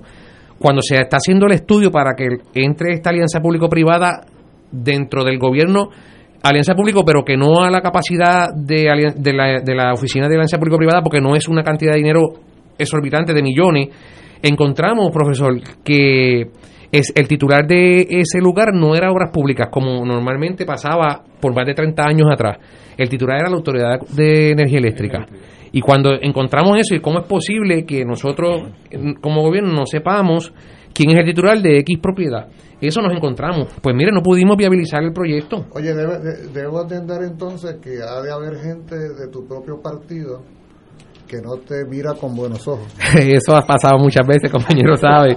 Sí, así ha sido. Y, y, por ejemplo, profesor, una de las cosas fue que luché contra la, la permanencia del zoológico de Mayagüez y sus animales. Eh, tuve que luchar contra eso. La industria gallística tuve que luchar contra eso. A yo también me sumé a eso Sí, correcto. eh, y, y me cayeron chinches. Pero Sí. eh, lo que es eh, justo es justo. Yo creo que eh, la condición en la que están los animales allí en el zoológico, de no aparecer los recursos para que estén en buenas condiciones, pues Correcto. hay que re- repensarlo. Sí, y, y estuvimos luchando contra eso, ¿verdad? Eh, y la idea era que se buscaran los recursos, porque si habían fondos federales, nosotros recibimos múltiples recursos de otras eh, instituciones que nos pueden ayudar, a, incluso instituciones sin fines de lucro que pueden ayudar a Puerto Rico. Pues, ¿por qué no indagar en eso? Este, tan sencillo como ir a la internet y buscar la información y canalizarla, eh, ¿verdad? Que sean reales, que sean viables. Eh, así que fueron muchas las luchas que tuvimos. La ley de armas, por darle un ejemplo, que fue una ley que luchamos eh, y ¿tú tuve fuiste- que tenerla. que ir a primaria? Fui a primaria, eso me costó votos, pero logré prevalecer eh, cómodamente. Eh, yo agradezco al pueblo de Puerto Rico, ¿verdad? Porque Que a pesar de todo prevaleciste. sí, y agradezco, ¿verdad? No tan solo a mis constituyentes de mi partido, sino en la primera elección eh, de otros partidos, porque tuve la oportunidad de sacar 3.500 votos por encima de la insignia oficial. Así que eso pues me da la oportunidad de poder decir que nuestro... fue. Esa fue la elección del 2016. O sea, que tú sacaste 3.500 votos. En mi distrito PNP. más que el PNP, correcto, eso está allí, lo pueden buscar. Eh, pero eh, los ambientalistas brincaron, es la única explicación. Pero hay ambientalistas estadistas también, no, Sí, no sí, todos sí, sí. son independentistas. No, yo- yo- Eh, yo claro. uno, yo me considero uno de Sí, pero, pero ha sido así, así que aquí estamos. Senador, tenemos que dejarlo porque el tiempo Sí. nos traiciona. Un privilegio tenerlo aquí. Ya lo, ya nos conocíamos de vista Sí. muchas veces en el Río San Juan. Y continúe con ese brío y con el ambiente en mente. Gracias. Que usted será un, un, un faro de luz allá en, Sí. en aquella oscuridad. Yo le, le agradezco, licenciado, y, y compartir con el profesor y aquí, Privilegio. con el ingeniero y mi, co- mi compañero senador, le agradezco la oportunidad. Y pues, este me decían los muchachos del Capitolio, eh, especialmente yo, si me decía, si llegas ahí, estás en grandes ligas. Así que, pues creo que me he graduado, así que gracias por la oportunidad. Y a todos los amigos del sur de Puerto Rico, eh, pues protéjanse. Salió una nueva orden ahorita que yo sé que usted la va a estar discutiendo.